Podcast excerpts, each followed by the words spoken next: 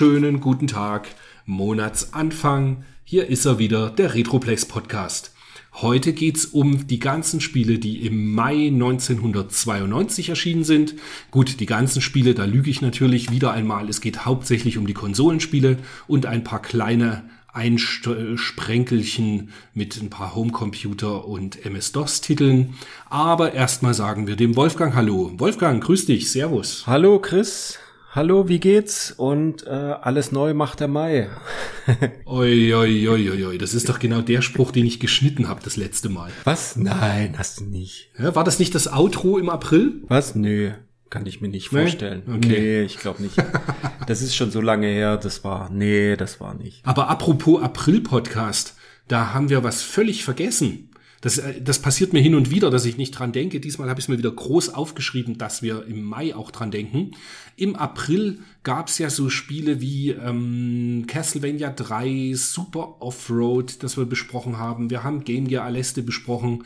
Welches von den Spielen ist denn das, was dir in guter Erinnerung geblieben ist und du würdest es gerne in deine Sammlung tun oder behalten, haben wollen, wie auch immer. Welches ist es? Schieß los. Ah, Du wirst ja eh ahnen. Das sind alles gute Spiele, aber das Beste ist natürlich Galvanic Gunner Aleste. Welch Überraschung. Es ist natürlich sehr überraschend. Ich behalte es in meiner Sammlung. Ich habe allerdings nur einen kleinen Teil. Ich habe nur das Modul.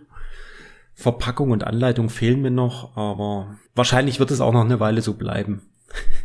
Weil es ist ja absurd. Wie hast du vor ganz vielen Jahren mal gesagt, für zwei Stück Pappe und ein bisschen Plastik äh, über 700 Euro oder sowas? Ne. Ist so teuer geworden mittlerweile. Das hängt, also wenn ich sehe, dann hängt das irgendwo so bei 700 Euro rum. Also es ist Wahnsinn. absurd. Gut, mein Titel, den ich aus der Zeit behalten wollen würde, also vom April 1992, das wäre Castlevania 3. Und also ich habe ihn tatsächlich nicht, ich habe ihn halt nur auf dieser Castlevania Collection mit drauf, ist aber eines von den Spielen, was ich auf alle Fälle nochmal durchspielen möchte. Und das gehört eigentlich in jede gute Sammlung, wobei ich mir ziemlich sicher da eher die japanische Version dann hinstellen wollen würde, weil sie halt einfach das schönere Cover hat. Ja, aber das, das, ja gut, das, der dritte Teil Pal sieht auch nicht schlecht aus. Ich habe nämlich zufälligerweise die leere Verpackung in äh, super gutem Zustand hier rumliegen, noch damals aus einer Videothekenauflösung, aber das Modul und die Anleitung noch zu bekommen, ist halt auch mit mittleren, mittleren großen finanziellen Aufwendungen verbunden. Ach komm, jetzt packst du einfach das Galvanic Gunner Aleste in die Verpackung vom Castlevania 3 und alle sind glücklich. Nee, das geht gar nicht. Na gut. Fremde Spiele in fremde Verpackungen, das geht gar nicht. Nee, nee, nee. Okay, okay. Ja. Naja, dann, dann kommen wir doch vielleicht in unser beliebtes Format, dass wir erstmal ein bisschen uns drüber unterhalten, was ist so passiert in der Retro-Szene beziehungsweise in unserer Sammlung, was haben wir uns gekauft, was haben wir verkauft, was haben wir so gespielt, was hat sich sonst so in unserem Leben getan. Was hast denn du so getrieben die letzten paar Wochen? Was habe ich denn so getrieben in den letzten Wochen? Ja, ich hatte einen, ja, ich sag mal, einen relativ äh, kurzfristig geplanten kleinen Ausflug ans Ende der Welt gemacht. Bist wieder nach Sachsen gefahren? Das zwischendrin auch mal, aber nee, bin, bin nach Australien geflogen für zwei Wochen. Alter, für zwei Wochen. Ja, ja, ist ganz schlimm, aber gut. Und ähm, habe mir natürlich in Australien dann in Sydney mal ein bisschen dort versucht zu gucken und zu finden, ob ich da irgendwas finde mit Retro-Anteil. Man muss aber sagen, in Sydney selber, also bis auf den GameStop, wo es überhaupt nichts Retro-mäßiges gibt, habe ich gar nichts gefunden. Musste mal ein bisschen in, die, in den Vorort fahren, da gab's die Gamesman, die kennst du wahrscheinlich. Die haben auch einen YouTube-Kanal. Ja, und die haben auf alle Fälle einen Online-Shop auch. Ah, okay. Ich thegamesman.com.au, glaube ich. Okay. Ja, das könnte sein. Ich hab's, ich hab's gar nicht, gar nicht weiter angeguckt, ob die jetzt online da was haben. Hab nur gesehen, dass sie einen äh, YouTube-Kanal hatten und bin halt mal dahin gefahren. Das waren nur 20 Minuten. Ist ein relativ übersichtlicher Laden, hat aber hinten so eine schöne Retro-Ecke. Das muss man wirklich sagen. Ist schön, schön aufgebaut. Glaube ich auch in den Videos gut zu sehen. Haben tonnenweise Klassiker und seltenes Zeug. Also äh, Fatal Fury PAL, Fatal Fury 2 PAL fürs Mega Drive steht natürlich dort, genauso wie sämtliche Mega Man fürs Super Nintendo und sonst was. Also die haben wirklich richtig die Klassiker da, aber alles halt unverkäuflich. ist so ein bisschen so wie so ein kleines Museum da hinten drin, aber es, ich sag mal, ein einzelner Raum mit, keine Ahnung, 25 Quadratmeter vielleicht. Haben aber auch ein bisschen was zum Verkauf noch und ich habe mir auch was gegönnt. Jetzt kommt's. Ein, ein original verschweißtes, du wirst wahrscheinlich gleich schallend lachen, Gates of Zendacon für den allseits Nein. beliebten Lynx Wie kannst du nur? in der, in der großen US-Packung. Da gab es nämlich irgendwie ganz am Anfang gab es äh, ein paar Spiele, die gab es in so einer riesigen Packung. Die waren, keine Ahnung, so- groß wie fast wie so ein Mega Drive-Modul. Mhm, ja, Also ich weiß. völlig- das sind dann die, völlig wo auch krank. die, die, wo die Pappe auf Sächsisch würde man sagen angedetscht ist. Die Pappe meistens angedetscht ist, genau. Genau. Und- die ist so ein bisschen, die ist so ein bisschen lapperig, die Pappe, gell? Ja, die, nee, die Pappe ist ja generell bei den Lynx-Spielen eher ein bisschen labberig. Also da darfst du ja, äh, musst ja mit sie ansprechen und nicht zu, nicht zu böse angucken, sonst äh, zerknautscht die ja sofort. Ja, das gab's jedenfalls dort sehr günstig. Und dann stand daneben noch ein California Games, auch eingeschweißt. Und da bin ich dann so ein bisschen schwach geworden, weil ich gedacht habe, ach komm, California Games, auf dem Links einfach die beste Version. Und dann habe ich das auch noch mitgenommen, auch noch verschweißt. Einfach nur für die Sammlung. Und noch ein House of the Dead Overkill für die Wii in einer Limited, weil es einfach irgendwie, keine Ahnung. Es hat mich Das ist irgendwie. dieses mit dem schwarzen Case, gell? ja, ja, So genau. ein Pappschuber. Genau. Wo so ein Rollstuhl irgendwie draußen dran Mhm. ist, irgendwie. Es sah gut aus, hat nicht viel Geld gekostet und ich hab's dann, hab dann die drei Sachen mitgenommen, ehe ich gar nichts mitnehme. Hab mich dann natürlich, wo ich dann wieder im Hotel war, habe ich mich dann gefragt, ja, wie kriege ich denn jetzt diese tollen Lynx-Spiele, die eingeschweißt sind, ohne dass sie zerdrückt werden nach Deutschland.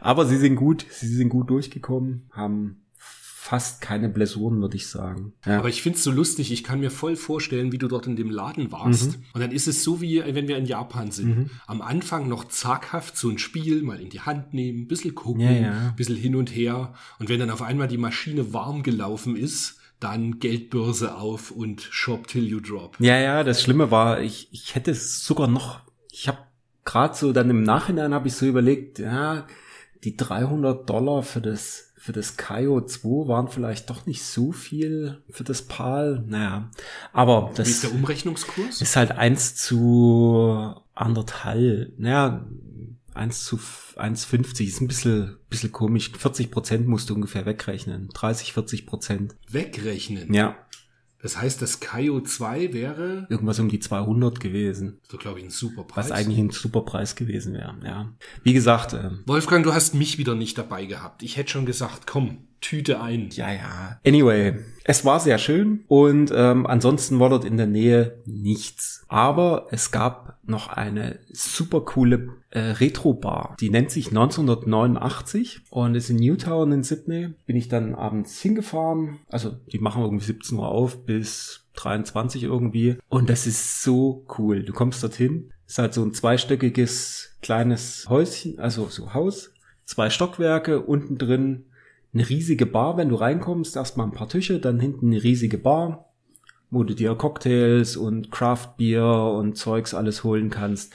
Alles super schön eingerichtet mit VHS-Tapes an der Wand und irgendwelche Millennium-Falken und alles. Also wirklich so diese 80er Videospiele und VHS und Horrorfilm, Poster an der Wand, Alien an der Wand, Indiana Jones. Also ich bin dort reingegangen, habe mich sofort wohlgefühlt. Es war so cool dort. Am Anfang stand halt noch der, der Automat des Monats. Das war in dem Monat äh, Al- Altered Beast. Und nebendran standen dann halt weitere Automaten. Da standen House, House of the Dead 2, ein Time Crisis Automat, dann ein Vierer Automat, Simpsons Arcade Game und so weiter und so fort. Dann hinten noch eine kleine, eine kleine Ecke mit noch weiteren Spielen wie Final Fantasy, äh, Final Fight, Final Fantasy, Quatsch.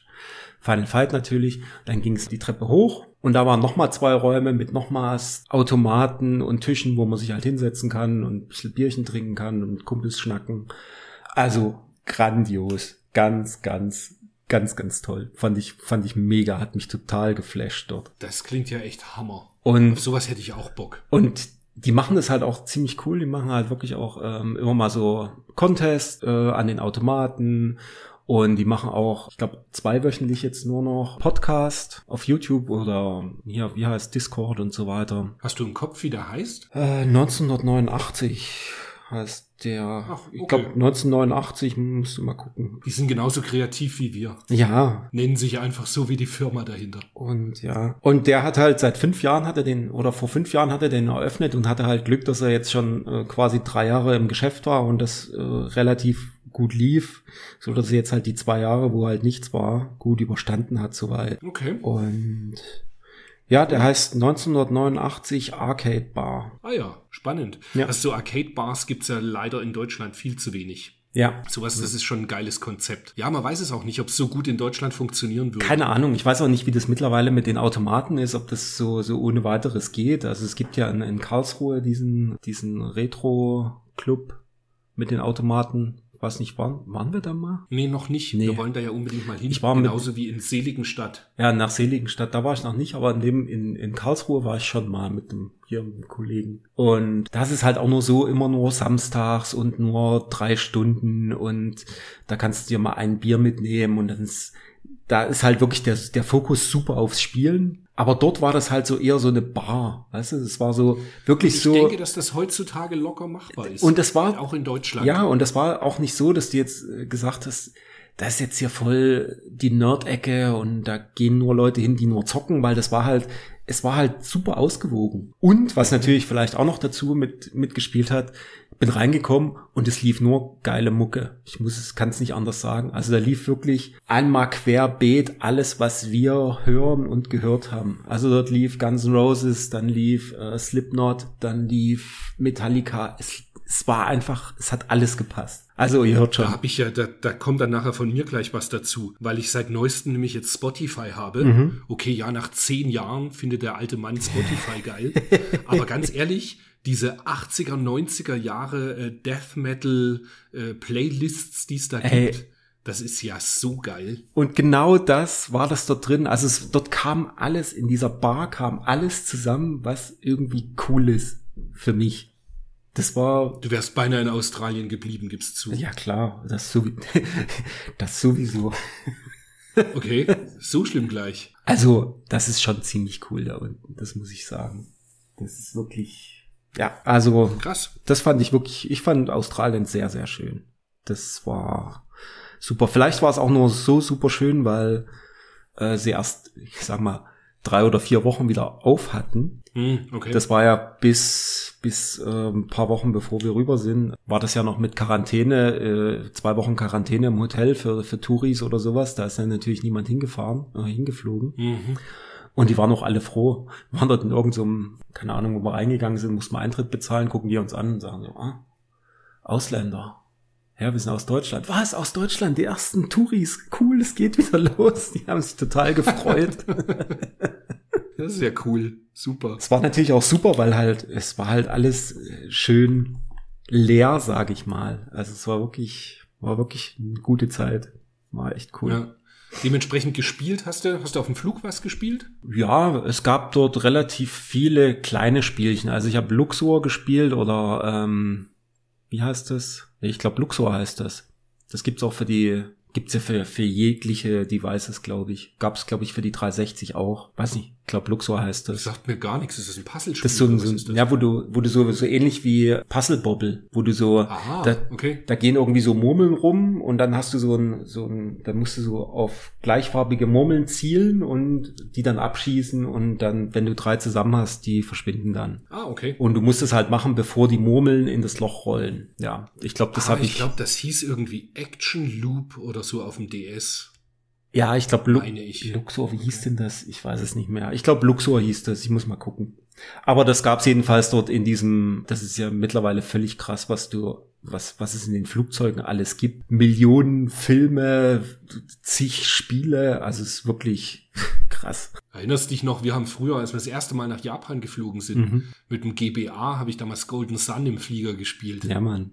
Und dann haben wir Rückzug, haben wir PSP gespielt. Stimmt, das war auch cool, ja. Gut, das war nicht beim ersten Mal, oder? Nee. Naja, nee, das war beim zweiten das war Mal. dann irgendwann später.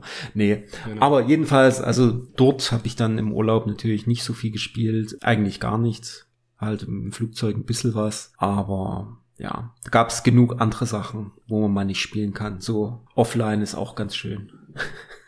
Naja, aber du, du weißt ja, ich rette dich dann wieder jetzt und äh, erzähle dir wieder von Tonnen von Spielen, die ich wieder alle so angespielt habe. Naja, ich habe ja dann seitdem auch schon wieder ein bisschen was gespielt. Und zwar habe ich mich mal wieder weiter mit meinem Mister auseinandergesetzt. Du ja wahrscheinlich auch ein bisschen. Ja, ein bisschen. Und dann gab's gab's ja den, den PSX Core. Wahrscheinlich äh, gehen wir den Leuten mittlerweile auch schon auf den Senkel, weil wir das schon im dritten Monat äh, ständig wieder sagen. Aber er ist halt auch so geil. Und er ist immer besser geworden und er ist, es läuft jetzt eigentlich alles, was ich, was ich ihm entgegengeworfen habe. Unter anderem Parasite Eve 2 habe ich angefangen, weil mit dem Speichern, das funktioniert ja jetzt auch super. Und Mhm. habe jetzt schon mal eine Stunde reingespielt und also der, der, Wichtigste Info, hast du die Aya-Dusch-Szene gesehen? nee, die ist noch nicht. Ich Ach bin so. noch, ich, also ich bin noch am, ganz am Anfang. Die Duschszene kommt dann erst, wenn du, glaube ich, in irgendwo in die Wüste fährst du ja dann später. Genau, das kommt in der Wüste, wo diese, diese bekloppten Pferde mit diesen Klumpfüßen auf dich zugerannt Ja, genau, genau. Nee, die kommt Da habe ich später. nämlich dann irgendwann aufgehört. Ich habe die Duschszene gesehen, da hatte ich quasi alles gesehen, was mir wichtig war. Und dann habe ich aufgehört. Also, um das zeitlich einzuordnen, da war ich aber auch zarte 23 oder so. Ja, wann war das? 99, ne? Ja, sowas. Ja, ja, Genau, kom- kommt ja. hin. Ja. So ungefähr. Aber ich kann mich auch nur noch an diese Wüste erinnern, dann duschen und dann hört's aber, glaube ich, auch auf, dass ich da gespielt habe. Ja, das habe ich ein bisschen angespielt. Dann habe ich ähm, dank dir ja das Mizuna Falls mir mal angeguckt. Da gibt's ja ein äh, Englisch-Patch und ich kannte es überhaupt nicht. Und das ist ja wirklich so ein Open-World-Spiel wie Shenmue oder wie heißt Deadly Premonition? Also es Das ist ja mehr quasi der Großvater von Deadly es ist Premonition. mehr Deadly Premonition als, als Shenmue, aber es geht natürlich in diese Richtung, dass halt die, die Charaktere irgendwie ihren Tagesablauf haben und du dich so ein bisschen drauf einrichten musst. Und das halt schon 1998 kam das, glaube ich, raus. Ne? Hatte ich bisher noch nie was von gehört. Fand ich, fand ich echt, echt abgefahren. Natürlich grafisch total furchtbar aus der heutigen Sicht. Vielleicht hast du deshalb nichts davon gehört, Aha. weil das auch erst, ich glaube, November 21 oder so kam der Translation Patch. Mhm. Mhm. Deswegen, das ist halt wirklich noch sehr aktuell, dass das gerade eben, dass man es als, als äh, westlicher irgendwie spielen könnte. Ja, aber das ist halt so gar nicht bekannt. Also, pff, meine, so Spiele kommen ja dann, da sagt man immer, oh, gibt's in Japan, ganz toll, irgendwie innovativ, sonst was. Nie gehört.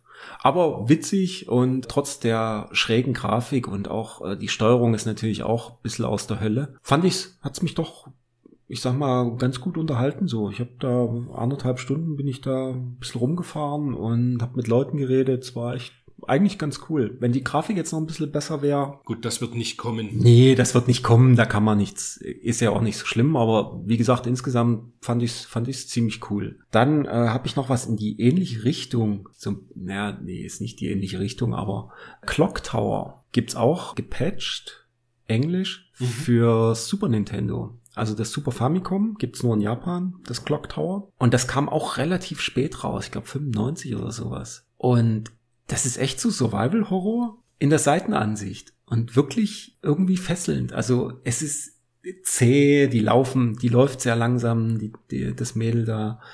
Aber es hatte mich, es hatte mich irgendwie gepackt. Also ich bin da echt hängen geblieben. Das fand ich wirklich, wirklich cool. Habe ich tatsächlich noch nie gesehen. Hm. Also ich weiß, wir hatten uns kurz drüber unterhalten, dass du das angefangen hast, aber ich habe da mich gar nicht mit weiter beschäftigt. Ich habe nur Clock Tower 3 habe ich seinerzeit gespielt, als es auf PlayStation 2 halt erschienen Ah, okay. ist.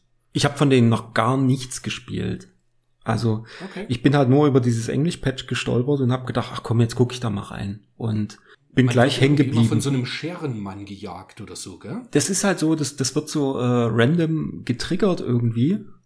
Und das ist echt schräg. Also es ist wirklich, es hat eine super coole Atmosphäre. Also es ist wirklich, hat mich, hat mich irgendwie, hat mich irgendwie äh, gegrabt, hatte mich irgendwie gepackt und das, da bin ich echt hängen geblieben. Musst du mal reingucken. Könnte sein, dass es dir zu zäh ist, weil du halt wirklich viel rumlaufen musst und äh, das Mädel halt wirklich ein bisschen langsam läuft und äh, das ein bisschen verworren alles ist. Aber von der Atmosphäre her echt, echt cool. Ja. Nachdem ich ja letzten Monat relativ viel am Amiga mal gespielt habe, bin ich ja zähes Leveldesign gewohnt.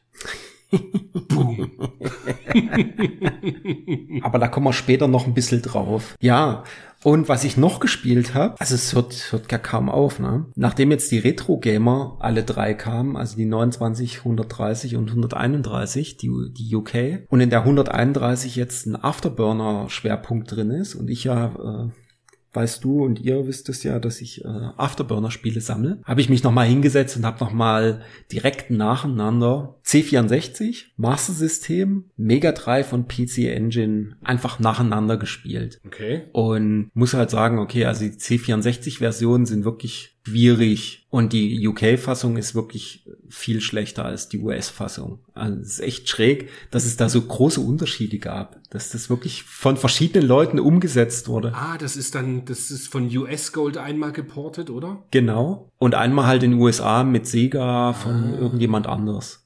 Und es sieht, sieht wirklich anders aus. Das ist echt krass. War mir so nie, nie bewusst. Gut, und jetzt kommt der Vergleich zwischen Mega Drive und PC Engine und dann muss ich dich wahrscheinlich muten. Es ist super choppy auf dem, auf dem C64. geht gar nicht drauf ein. Und was natürlich noch ist, das Master-System finde ich auch sehr choppy und ich finde es nicht mal so richtig gut. Und in der Retro-Gamer finden sie, das Master-System wäre die beste 8 bit Ja, weil die Retro, Retro-Gamer ist halt ein hm. UK-Magazin und die lieben doch alle das Master-System. Ja, also das kann ich nicht nachvollziehen. Das ist mir einfach, also kannst du ja auch mal reinspielen. Ich habe da nichts gefunden. Und dann habe ich die Mega 3-Fassung reingetan und dachte so, oh, was für eine Offenbarung. Alles flutscht und ist flüssig und das spielt sich wirklich richtig gut. Und ich weiß auch, warum ich das damals so viel gespielt habe. Und dann habe ich die Engine-Fassung reingetan und habe so gedacht, weil sie ja geschrieben haben auch, äh, die Engine-Fassung fanden sie ein bisschen besser als das Mega Drive. Und ähm, wie so oft muss ich sagen, die Engine-Fassung sieht mehr aus wie der Automat. Also das hat alles ein bisschen mehr das Automaten-Feeling. Aber ich find's trotzdem flüssiger und geiler zu spielen. So, liebe Podcast-Hörer, wir machen jetzt alleine hier weiter. Den Wolfgang habe ich einfach mal abgeschalten. Tja, ist halt so, Pech gehabt. Ihr könnt euch gerne im Blogbeitrag bewerben, ob ihr mein Sparringspartner hier beim Podcast werden wollt. Der Wolfgang ist von nun an leider nicht mehr dabei. nee, ich, ich ähm, finde beide Versionen tatsächlich nee. gut. Ich finde, die PC Engine Version ist bunter. Ja, wie gesagt, die sieht, die sieht mehr nach, nach Automat aus. Du hast auch Zoom-Effekte, was völlig krass ist, finde ich. Aber diese, die Mega 3 Fassung ist einfach, dieser Unterschied, dieses, dieses Flüssige ist, keine Ahnung. Also das hat mich irgendwie, wurde so direkt nach, muss man direkt nacheinander spielen. Vielleicht kannst du das ja auch irgendwie ein bisschen nachvollziehen. Aber das fand ich, fand ich schräg und würde für mich sagen, okay, Mega Drive ist von den Fassungen die beste, obwohl ich die Engine-Fassung natürlich super geil finde, weil die die Zwischensequenzen hat mit Hang-on-Motorrad und Outrun mhm. Ferrari. Das fehlt leider auf dem auf dem Mega Drive, was mich schon immer geärgert hat. Aber man kann halt nicht alles so haben. ist halt. Man kann nicht alles haben, genau. Und dann nur noch ein was zum Teasern. Habe ich es endlich geschafft, mein PC-Core, den 486er Core, so weit einzurichten, dass jetzt die DOS-Sachen, die DOS-Spiele relativ gut oder dass ich ein paar zum gut laufen gebracht habe. So mit High-Mem und Low-Mem und was weiß ich, EMS und Confixes auf und Confixes zu und Zeug reinschreiben. Also es ist die Hölle wie vor 30 Jahren. Es ist zum Kotzen. Es ist halt irgendwie so cool, weil du hast mir dann im WhatsApp ja auch so geschrieben, so, das ist genau was für mich. Ja, ja, das ist genau was für dich. Du, ich sehe schon, wenn du das Ding mal einrichten musst und irgendwas nicht läuft, dann fliegt der, fliegt der Mister an die Wand. Aber nee, dafür liebe ich ihn zu sehr. Aber diese, diese PC-Sachen, ich muss wirklich schauen. Ich habe es ja jetzt schon, ich habe den, den Amiga Core ja nun endlich zum Laufen gebracht. Und dann habe ich, was mhm, habe ich gestartet? Mhm. Ich glaube Katakis. Und Katakis sagt gleich mhm. zum Start, er möchte die andere Diskette haben. Und dann habe ich irgendwie ein bisschen rumgefummelt ah. in diesem Core und das hat halt nicht funktioniert. Naja, dann spielst du halt was anderes. Ja. Aber gedacht habe ich so, Mensch, was ein Mist, ich würde es mir gerne anschauen. Aber was ich gespielt habe und sehr weit ja. und wieder mal festgestellt habe, mhm. dass, lustigerweise, das hatte ich jetzt gar nicht auf dem Zettel stehen, aber es fällt mir jetzt gerade ein, was viel leichter ist, wenn man es mit Spielt und sich Dauerfeuer drauflegt. Ich habe Silkworm gespielt. Mhm. Und das ist halt viel Uh. leichter. Gut, ich hätte eigentlich auch einfach den Original äh, Core nehmen können, weil den gibt's auf dem Mister ja, glaube ich, auch. Mhm. Ich habe aber die Amiga-Variante Ja. gespielt, Ja. weil das eben auch die ist, an die ich die Erinnerungen hatte von früher. Und das spielte sich schon cool. So mit Pad und Dauerfeuer, das ging gut. Das Silkworm war der Vorgänger von Swift, ne? Genau. Ja, Dieser okay. Sidescroller. das Sidescroller, Der, ja. der sich echt cool spielt. Und mir war ja gar nicht bewusst, dass er ein Taito Ja. spielt. Ja. Ah. Das war mir irgendwie auch erst Okay. nicht bewusst. Nee. Aber gut, haben wir dann, äh, habe ich dann quasi jetzt mich einfach mal so reingedrängt, um gleich zu erzählen, was ich so spiele, oder? Ja, ja. Hau rein. Also bei mir ist es äh, Erzähl. ziemlich viel aktuelles Zeug gewesen. Und zwar hatte der äh, André Andi von Spielewelten hat in seinen letzten YouTube-Videos so ein paar Sachen auf der Switch vorgestellt, die es im eShop ganz günstig gab. Und da habe ich mir das äh, Super Cyborg gegrabt und das Slipstream. Und das Slipstream, um damit mal anzufangen, kann ich dir absolut nur empfehlen. Das ist nämlich quasi Outrun. Also so mit Ah, Scaling-Optik okay. und ein Arcade Racer, der richtig cool ist. Und du hast eben als Spielmechanik, deswegen der Name Slipstream, wenn du hinter Autos herfährst, kommst du halt in so einen, so einen Stream rein und wirst dadurch halt schneller. Windschatten. Genau, so ein Windschatten, genau. Es ist wirklich ein Okay. richtig geiler Arcade Racer. Und Super Cyborg ist am Ende jetzt Wow. aber das Spiel, was ich dann mehr gespielt habe. Ich kam bei Slipstream, irgendwie habe ich nur gedacht, das muss ich dir unbedingt erzählen, weil ich genau weiß, dass dir das taugen wird. Mhm. Und das gibt's glaube ich, auch für 7 oder 8,99, irgend sowas. Das kostet echt nicht die Welt. Genau, dann zu Super Cyborg. Das ist ein astreiner Contra-Clone, der sogar so weit geht, dass in der ersten Stage du wie beim ersten Contra in, in einem Level mit Palmen rumläufst. Spielt sich sensationell, ist bockschwer. Bisschen leichter als Contra, finde ich es allerdings. Und ja, extrem motivierend. Ich bin gerade beim vierten Endboss. Das ist so eine Spinne, die ich einfach nicht schaffe. Und obwohl du speichern kannst, also du kannst nach jedem Level kannst du quasi immer wieder in Stage 4 kannst du immer wieder am Anfang jetzt anfangen. Ich habe den einfach noch nicht ger gerissen gekriegt und hänge jetzt schon seit zwei Abenden dran. Also kennst das ja jeden Abend mal so 20 Minuten probieren und habe es halt einfach leider nicht geschafft. Ja. Aber es ist höchst motivierend, hat einen super Soundtrack, saukoole Grafik. Die Grafik ist zum Beispiel auch so gemacht, du hast so einen CAT-Filter, der völlig wirr ausschaut. Dann kannst du es ein bisschen schärfer machen oder einfach nur normale 8-Bit-Look-Optik. Also ganz, ganz geil. Auch absolute Empfehlung. Und das ist, an sich ist das Spiel schon uralt. Das fiel mir nämlich dann so auf. Ich dachte so, ich kenne das auch irgendwoher. Und das gab's halt seit sieben Jahren, gibt's es schon auf Steam. Und das ist jetzt halt umgesetzt worden für Switch und PS4 und ist wieder einer von den Titeln, also sollte das irgendwie auf Retail kommen, mache ich tatsächlich auch wieder mal den Geldbeutel auf. Das muss irgendwie, Okay. ja, das muss in die Sammlung. Im Übrigen, apropos, weil Contra und so weiter, die Contra Collection kommt jetzt in wenigen Tagen, irgendwie 29. April, kommt die zum Vorbestellen bei Limited Run Games. Ah, nicht bei Strictly Limited. Nee, nicht nee, nee. Bei sie, Limited Run. Sie soll noch, Okay. sie soll noch in diesem Leben erscheinen. Nee. Ich bin ja noch gespannt, Ja, das ja kommt. Limited Run Games ist im Moment so ein halbes Jahr Wartezeit, so in etwa. Ah. Acht Monate manchmal. Und also die werde ich auf alle Fälle, also Contra gehört halt schon zu den Titeln, muss ich dann doch noch haben. Muss sein. Ja. Dann habe ich ähm, gekauft und gespielt das Antrodunos 2. Hm. Das kam über Pixel Heart und ist quasi direkt ein Nachfolger von dem Visco-Shooter äh, Antrodunos, den es damals auf dem Neo Geo gab. Und die haben ja irgendwie die Lizenz gekauft. Und da war vor zwei Wochen oder so war es in der Post. Und einmal für die Switch und für den 3DS habe ich es mir auch bestellt. Für den 3DS tatsächlich, obwohl ich davon ja eigentlich mal wegkommen wollte, rein aus Sammlersicht habe ich es nur bestellt, weil es das letzte offizielle 3DS-Spiel sein wird. Ah, okay. Genau. Und das haben sie auf 6000 Stück irgendwie limitiert, was zwar eh schon eine absurde Zahl ist. Also finde ich so für ein Shoot'em Up auf dem 3DS. Aber am Ende denke ich mal, das ist einer von den Titeln. Dann es ist ein Shoot'em Up, es ist wirklich gut. Und am Ende wird man es dann wieder suchen und sich ärgern, dass man es nicht rechtzeitig gekauft hat. Und das spiele So ich recht viel gerade, weil das ist echt genial.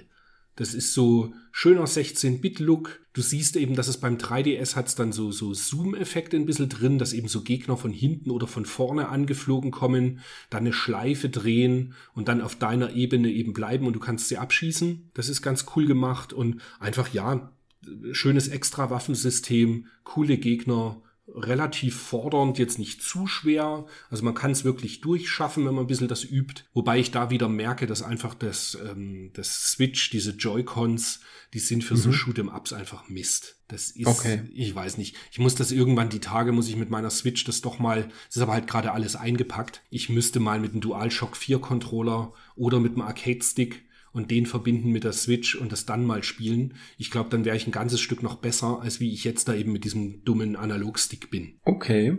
Ja, sollst du dir ansch anschauen. Klingt gut. Ich habe mir das Androdunus auf dem Neo Geo jetzt mal angeguckt und es mhm. war gar nicht so schlecht. Also das ich hatte das immer irgendwie Witz. im Hinterkopf, ja. dass das voll der Scheiß wäre und ich habe das noch nie gespielt. Also noch nie. Ich habe wirklich das das erste Mal habe ich das jetzt gestern, vorgestern gespielt und dachte so, hey, das spielt sich doch ganz, ganz locker flockig hier. Ja. Also. Mir hat ein, ich hatte irgendwie ein Gespräch mit einem Freund und dann meinte er so, ja, was hältst du denn eigentlich von Androdunos? Ich so, nie angeschaut, das soll doch ziemlicher Müll sein. Er so, mhm. das ist so mit Last Resort und Pulstar und Blazing Star. Klar, dann hast du eh schon fast alle Shoot'em Ups auf dem Neo Geo. Und er so, ja, aber das ist wirklich ein gutes Shoot'em Up, was halt grafisch eher Mega Drive Niveau hat und nicht unbedingt Neo Geo Niveau aber ja. halt einfach sich gut spielt. Und tatsächlich, also ich mag das Androdynas auf dem Neo Geo auch gern. Dann habe ich noch Last of Us den ersten Teil auf PS4 zusammen mit dem DLC Left Behind beendet. Hm. Da bin ich jetzt gerade nicht so sicher, ob wir das letzte Mal schon drüber gesprochen haben. Aber das habe ich ja vor zehn Jahren, als es erschienen ist, habe ich es ja schon gespielt.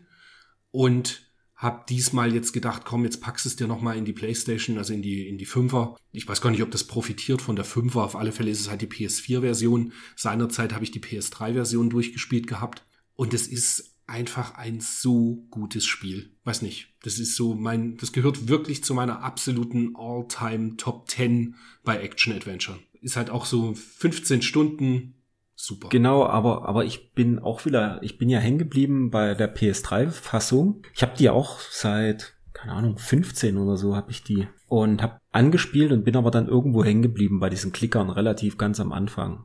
Mhm. Das, da ging's ging's gar nicht weiter. Und dann habe ich letztes oder vor zwei Jahren auf der PS4 mal angefangen und bin richtig weit gekommen in zwei, drei Nächten. Und jetzt habe ich aber keine PS4 mehr und jetzt bin ich halt bei der PS3 habe ich jetzt nicht nochmal angefangen und hänge jetzt. Aber das hat mich auch dann doch auch schon mitgenommen. Also das war schon ziemlich geil gemacht. Und der zweite Teil, der ist noch besser, oder? Ja, das ist ja das, wo sie sich gerne drüber streiten, weil er halt einfach mal ganz am Anfang gleich einfach eine heftige Szene kommt und du dann nicht mehr mit Joel spielst. Ah, okay. Und gerade mit Joel spielst du ja extrem viel im ersten Teil. Mhm. Und das ist natürlich irgendwie unter den, ich sag mal, Gänsefüßchen Fans nicht so gut angekommen. Mich persönlich hat das nicht gestört. Also natürlich bist du im ersten Moment so, fällt dir die Kinnlade runter und du denkst so, echt, das habt ihr jetzt wirklich gemacht? Und dann habe ich es trotzdem weitergespielt und ich finde auch den zweiten Teil legendär gut, der natürlich auch grafisch und mit allem äh, Gegner KI und so weiter nochmal eine Schippe drauflegt. Aber insgesamt rein vom Umfang her ist der erste eigentlich fast schöner, weil wie gesagt, du bist halt so in C, naja, was war das, 12, 13 Stunden vielleicht und mhm alles ist irgendwie machbar und nachvollziehbar und es ist nicht zu lang.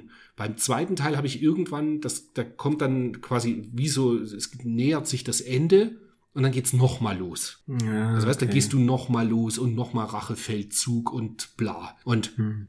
das war irgendwie mir da dann schon so ein bisschen too much, aber dennoch beides Spiele. Wenn, wenn ich jetzt auswählen müsste, ob erster oder zweiter Teil, würde ich rein von Atmosphäre und wie sich alles so gespielt hat, den ersten Teil bevorzugen. Aber ich finde beide sehr, sehr, sehr gut. Okay. Cool. Also. Ja, muss ich reingucken. Weißt ja, ich spiele ganz selten mal Spiele zweimal durch. Gerade wenn sie eben so story-basiert sind. Ja. Aber das ja. habe ich mir, die, auch die Uncharted, also man könnte jetzt meinen, ich bin so die Triple A äh, Hure irgendwie. ähm, aber so ist es ja nicht. Aber die Qualität Nein. ist halt einfach so absurd gut, dass man sowas sich dann schon öfter mal anschauen kann. Ja, nee, ist richtig. Ja. Komplett. Ja. Dann habe ich noch ein als Retro-Spiel, was ich gespielt habe, leider nicht durch, obwohl es total kurz ist, aber irgendwie wurde ich immer unterbrochen. Ich habe das äh, The Fireman auf Super Nintendo gespielt und bin mm. ver verwundert. Das hat einen recht schlechten Test seinerzeit in der Maniac bekommen. Ich meine irgendwie nur 66 Prozent oder so. Und mhm. es kam aber eben auch in zu einer Zeit, ich glaube 1995, Also wenn ich es bei mir einordne, ich bin gerade nach München gezogen, hatte mal ein Mhm. halbes Jahr, dreiviertel Jahr irgendwie keine Videospielkonsole, war Super Nintendo eh dann nicht mehr so interessiert, weil dann die PlayStation 1 kam. Und genau in dem Zeitraum ist eben dieses äh, The Fireman erschienen von Hudson Soft und ist, wenn du es so nimmst, ist es eigentlich ein äh, Shoot'em Up mit Feuerwehrmännern. Weil du läufst okay. halt einfach die ganze Zeit mit einem Schlauch durch die Gegend und ballerst brennende Gegner ab. Und das aber eigentlich in ziemlich cool.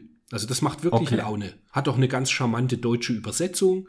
No- Normal mache ich ja immer alles auf Englisch, aber habe so gedacht, ach komm, das guckst du dir mal an. Und das war eigentlich ganz nett. Und ja, hat schön acht Wegesteuerung, Diagonal-Shooter-System halt. Und ja, macht Spaß. Hat mir gut gefallen. Werde ich auch weiterspielen und werde es auch noch beenden. Cool, muss ich mal reingucken. Klingt gut. Ja, hat halt so super coole, coole äh, 16-Bit Pixel Art, hat coole Gegner, viele so Feuereffekte und so. Also das ist, ja, macht Laune. Absolut. Schönes Ding. Wunderbar. Und jetzt bist du bereit, was ich alles gekauft habe. Ja, hau rein, hau raus. Bestimmt mehr als ich. Ich, ich bin ja gerade froh, dass meine Frau, die ist irgendwie gerade schon hochgegangen, die ist nicht im Wohnzimmer, wo ich ja aktuell aufnehme. Dann kann ich fr frech von der Leber, frisch von der Leber wegreden, was alles wieder in meine Gefilde gekommen ist. Ich war bei meinen Freunden von Funtainment, wo ich früher gearbeitet habe.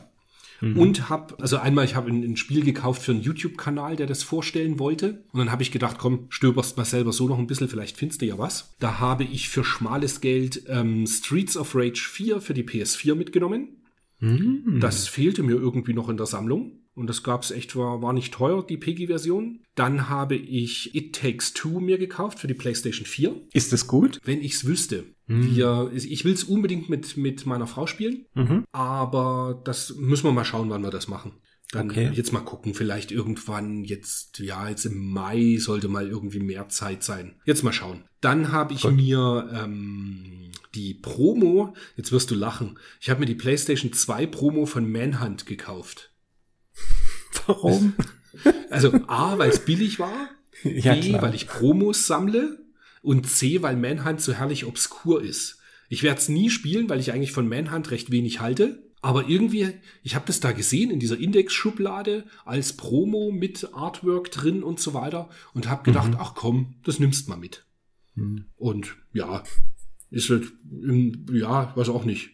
Irgendwie, Ja, so ist es halt. Du kaufst dir das und ich habe zwei Manhunt, weil sie bei mir einfach bei so Sammlungsankäufen, kleinere Sammlungen waren es einfach mit dabei für die Okay. PS2. Die PS2-Variante, ja. Und die kriegst du ja mal in, in irgendwelchen Gruppen kannst du sie vielleicht verkaufen, aber jetzt so direkt äh, auf dem Marktplatz oder Ebay ist es halt Kannst ja vergessen. Naja. Ja. Dann, das ist jetzt auch krass, weil es normalerweise als PAL-Version immer so um die 80 bis 100 Euro schon kostet, wenn nicht sogar mehr. Ich habe die US-Version für die PlayStation 4 von A Way Out gekauft. A Way Out. A Way Out ist das, das hast du mit einem Kollegen schon mal durchgespielt auf der Xbox.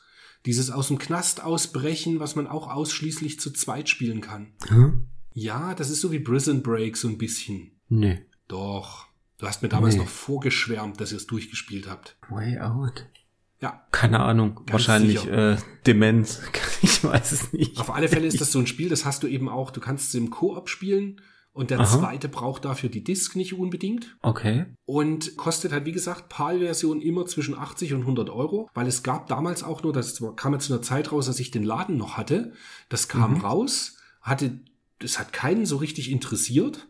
Und dann war so Word of Mouth, einen Monat später, jeder wollte das Spiel haben. Und es war halt Okay. ausverkauft und die haben das nie wieder nachgepresst. Deswegen war das recht teuer. Und ich weiß jetzt nicht, ob die US-Version nachgepresst wurde oder was. Auf alle Fälle habe ich es bekommen für 25 Euro und irgendwie 4, 5 Euro Porto. Cool. Da dachte ich mir, das nehme ich mal mit. Dann, das ist wieder, ein- ach Gott, das ist wieder eine typische Christian-Geschichte. Ich bilde mir ein, dass ich unbedingt Spider-Man für die PlayStation 5 brauche. Also dieses äh, Spider-Man Miles Morales. Ach, das brauchst du nicht. In der, in der Ultimate-Version, weil Mhm. nur dort ist als Download das erste Spider-Man für PS4 mit dabei. Aber eben in Ah. remastered, also in, in ein bisschen schöner. Mhm. Dann ewig kennst du es ja. Dann suchst du, musst es ja neu kaufen, weil es ist halt ein Code dabei, bla bla bla. Hm. Gesucht, gekauft irgendwann für 40 Euro, neu inklusive Porto. Mich gefreut. Dann war es irgendwie drei Tage unterwegs, so dass man schon langsam hippelig wird und sich so denkt, wann kommt's denn nur endlich an? Ja, was soll ich dir sagen? Jetzt liegt es seit drei Wochen hier unterm Fernseher und ist immer noch verschlossen. Ja, es ist, ich, ich schäme mich. Normal, normal. Aber ich habe gerade mal nachgeguckt, dieses A Way Out, Hm. das habe ich nie, das habe ich nie gespielt. Ah, dann war das der andere Wolfgang Böhm. Das, das war irgendein anderer, ja. Ich habe das nie gespielt. Nee, ganz sicher nie. Okay, dann habe ich mich getäuscht. Ich dachte, du Ja. warst das. Anyway, ist ja auch wurscht. geht mir mit meiner Frau auch manchmal so. Ja. Betreiben Sie Extremsport? Ja, genau. Manchmal widerspreche ich meiner Frau. Dann habe ich noch gekauft, ähm, nee, das habe ich geschenkt bekommen tatsächlich, Mirror's Edge Catalyst für die PS4. Uh, Das und? wurde, Kann's wurde was? verschenkt im Maniac Forum. Oh. Ich habe es noch nicht ausprobiert, aber ich wollte es unbedingt haben, weil ich die Limited Edition habe. Mhm. Und die Limited Edition kommt ohne Spiel. Ah, Das gab's ja eine Zeit geschickt. lang, auch so bei Gears of Mhm. War und so, wo dann immer diese Limited-Büsten und so, was es da gab, wurde verkauft Ja. und das Spiel war nicht dabei. völlig absurd. Ja, total. Auf alle Fälle habe ich da dann eben, habe ich gedacht, komm zum Komplettieren, packst du das Spiel noch dazu. Liegt auch aktuell unterm Fernseher, will ich mir mal noch anschauen, weil das erste Mirror's Edge hat mir eigentlich ganz gut gefallen seinerzeit. Eine Zwischenfrage. Mhm. Hast du das erste Mirror's Edge, wie weit bist du da gekommen? Äh, nicht weit. So, dass ich mich nicht mal richtig dran erinnern kann. Also ich weiß, ich bin zwei, bestimmt zwei Stunden gespielt, war echt gut. Und dann muss ich irgendwo außen an so einem Haus lang laufen und ich pack's einfach nicht. Ich habe irgendwie nach zig Jahren habe ich mal meinen Spielstand wieder rausgeholt, dreiviertel Stunde gespielt, nicht weitergekommen und es wieder weggelegt. Es steht zu befürchten, dass ich es nicht mal so weit gespielt habe. Das war ja, ist ja so aus der Zeit, wo auf der 360 absurd viele Spiele kamen, Mhm. die alle auch interessant waren und man hat sich irgendwie als damals noch Ladenbesitzer halt alles irgendwie mal angeschaut. Mhm. Aber ich kann mich nicht mehr so extrem gut dran erinnern. Ja, das war so ein Einspiel von denen, wo ich wirklich, das habe ich mir neu, glaube ich, irgendwo PlayAsia oder irgendwas gekauft. Für 30 Euro oder sowas. Also un unfassbar viel Geld. Eigentlich. Und das fand ich richtig cool. Also das, ich weiß noch, wir saßen hier im Wohnzimmer und haben gezockt und es war mega gut. Vor allen Dingen der Titelsong war natürlich der Knaller. Das Stimmt. hat mich, der hat mich auch total geflasht. Da gibt's einen sehr coolen, äh, so ein, so ein äh, Speed, nee, das heißt nicht Speedrun, Endless Runner, äh, Ah. den du nur am, den du, den, das ist so ein Browserspielchen, Mirror's Mhm. Edge, wo du einfach immer Ah. nur, äh, von links nach rechts läufst und die läuft und Mhm. läuft und läuft und du kannst halt nur springen, glaube ich. Ah, okay. Auch, ja, war ganz witzig, das nur so als kleiner Einschub. Aber wenn du das mal, wenn du es mal spielst, den zweiten Teil, sag mal Bescheid, wie der ist. Mhm. Weil ich immer hin und her überlege, ob ich mir den doch noch mal irgendwie gönne. Der kostet ja quasi nichts, aber muss halt immer gucken, was man sich so kauft. Ne? Den gibt's halt für unter 10 Euro neu, glaube ich sogar. Ja, Was auch der. Grund war, warum der den im Forum da verschenkt hat, weil er halt wusste, dass da einfach nichts bei rumkommen wird. Ja, ja, klar. Dann habe ich noch, ähm, das ist jetzt aber schon das letzte, ihr habt es schon quasi geschafft. Ich habe mir 20 alte Hefte von der Return gekauft. Ah, Die sind ja mittlerweile auch bei Heft Nummer 46 oder 47 oder sowas. Und mir fehlten halt, äh, gut, Heft 1 bis 20 fehlen mir quasi eh alle. mhm. Da geht's aber auch fast nur um Heimcomputer. Und so ab dem Heft 20 sowas grob oder 21 geht's dann eben los, dass sie auch viel über Konsolen berichten. Und das sind halt Ach, teilweise schön. echt ein paar gute Reportagen dabei, weshalb ich dann immer mal wieder Ausschau gehalten habe, ob jemand ein paar gebrauchte Hefte davon verkauft, weil die gibt's leider nicht als PDF irgendwie, so bei Readly oder irgendwas. Und dann habe ich die jetzt gekauft, hervorragender Zustand, quasi wie ungelesen. Und jetzt blätter ich da jeden Tag mich durch ein, zwei Hefte und lese da halt in Ruhe mal so ein paar schöne alte Geschichten, wo man auch nicht immer alles zwingend schon kennt oder weiß, weil sie eben auch so schöne Nischensysteme wie den Wonderswan oder so mal besprechen. ach schön. Ja. Und dann war's das bei mir. Das Ja. war's schon, was du eingekauft hast. Ne? Das Ja. ist ja übersichtlich diesen Monat. Ach stimmt, noch die vierten, vierten Mister. Diese MT32 Roland Soundkarte habe ich mir gekauft, aber bis heute nicht installiert. Das Coole ist nämlich, wir haben den Zuhörer, den Matthias. Das ist eigentlich in, wir haben uns erst einmal äh, in, in live gesehen quasi. Da hat er mich im Laden mal abgeholt, als er zu Besuch war, weil der wohnt äh, irgendwo im, tja, was ist das, Nordwesten Deutschlands, irgendwo Richtung Köln, da irgendwo in die Richtung.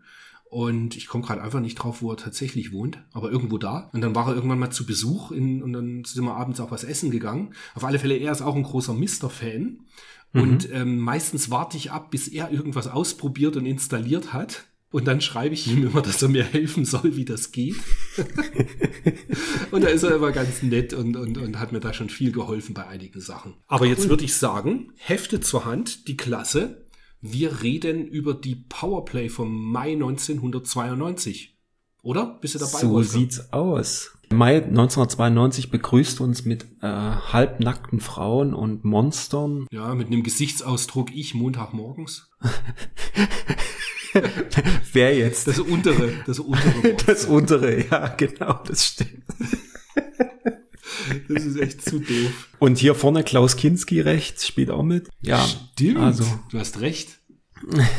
Klaus, Klaus Kinski of Death Metal. ja, so sieht's ein bisschen aus. Also es sieht irgendwie, ja, keine Ahnung von welchem Fantasy-Spiel das ist. Wahrscheinlich irgend so ein SSI-Klassiker, keine Ahnung. Wir haben ihn wahrscheinlich nicht gespielt, würde ich fast sagen. Nee, das ist äh, sehr, sehr sicher, dass ich es nicht gespielt habe. Sehr sicher. Und dann gehen wir auf die erste Seite. Na gut. Was ja. ich, ganz kurz, was ich Mhm. nur wieder sensationell finde, ja, wobei doch, sie schreiben High-End-Action auf dem Super NES. Aber dass Mhm. sie halt Super Contra testen, was mit 90% davon kommt, steht halt nicht auf dem Cover vorne drauf. Ja. Aber gut. Vor allen Dingen, da steht Fantasy-Futter. High-End-Action auf dem Super NES. Hm. Neues vom Lemmingsmacher. Hm. Wer weiß. Ja, keine Ahnung. Besoffen gewesen beim. Wer weiß. Einmal Titelbild äh, gewürfelt. Naja, wo steigen wir denn als erstes ein? Ich würde sagen, schon gleich so Seite 12 rum, oder? Ja, lass mal, lass mal vorgehen. Da sind ein paar Seiten mit Rollenspielen, die wir nicht gespielt haben. Und dann sind wir bei der Seite 12. Genau. Parasol Stars. In einer Preview für den Amiga. War das zu der Zeit, gab es schon die, die PC Engine Version, oder? Ich glaube ja. Denke schon. Ach doch, Und da unten hast du es Da unten steht Parasol, Parasol Stars, PC Stars. Engine, Liquid Kids, PC Engine. Also ja, das gab es schon. Genau, das gab's schon. Und das Parasol Stars, ja, das erste Spiel von Working Designs. Auf der PC Engine. Stimmt das? Auf der, also nicht auf der Engine, auf der TurboGrafx in den USA war das erste Spiel, was die rausgebracht haben. Genau. Und da gab es ja eine Zeit, da war das US Tur- TurboGrafx-Version war bezahlbarer als die japanische. Mhm. Und jetzt ist es, Ja, glaube ich, maximal andersrum. Ich habe noch, ich habe gar nicht mehr die die Dings gecheckt in letzter Zeit, was das kostet. Aber wenn das so ist wie das Kadesh und die anderen, dann ist ja sinnlos. Dann ist wahrscheinlich auch jenseits 200 oder sowas. Keine Ahnung. Dann auf der Seite gegenüber ist eine Werbung für Locomotion. Da kommt dann später auch noch der Test. Das Traurige ist, ich hätte das wirklich gerne Probe gespielt, weil das sieht so ein bisschen aus so nach einem Strategiespiel oder kleinen Puzzle-Strategie mit Zügen, die mir irgendwie gefallen könnte. Aber leider war das in meinem Amiga ROM-Set irgendwie nicht dabei. Das gleiche bei mir leider. Und den PC habe ich es jetzt auch noch nicht, habe ich es auch nicht äh, gefunden oder nicht, nicht gehabt. Aber es schön, ist noch ein Kingsoft-Spiel. Das war dann auch nicht mehr so lange, dass Kingsoft noch irgendwie Spiele gemacht hat. Ne? Ich meine, man hätte ja mal, weil ich das hier unten gerade sehe, ich glaube, die einzigen, die es davon noch gibt, sind Allkauf. Kingsoft-Programme erhalten Sie im guten Fachhandel oder in ausgewählten Computerabteilungen von Allkauf, Fotoallkauf, Horten, Karstadt, Toys R Us, Fubis. Toys R Us gibt's auch nicht mehr? Nee, doch, äh, nee, nee, Toys R Us ist doch auch platt. Echt? Ja, Krass. ja, naja. Und Allkauf? Hätte ja man mal in den Allkauf gehen können, um sich Locomotion zu kaufen. Hätte man ja mal gehen können, genau. Ja, aber haben wir nicht. Äh, Parasol Stars äh, besprechen wir dann, wenn es mal irgendwo den Test gibt. Sieht auf jeden Fall auf dem Amiga sehr, sehr schön bunt aus. Ja, und ich denke aber Parasol Stars für die PC Engine haben wir in der Videogames irgendwann schon mal besprochen. Haben wir das? Insofern, ja. Naja.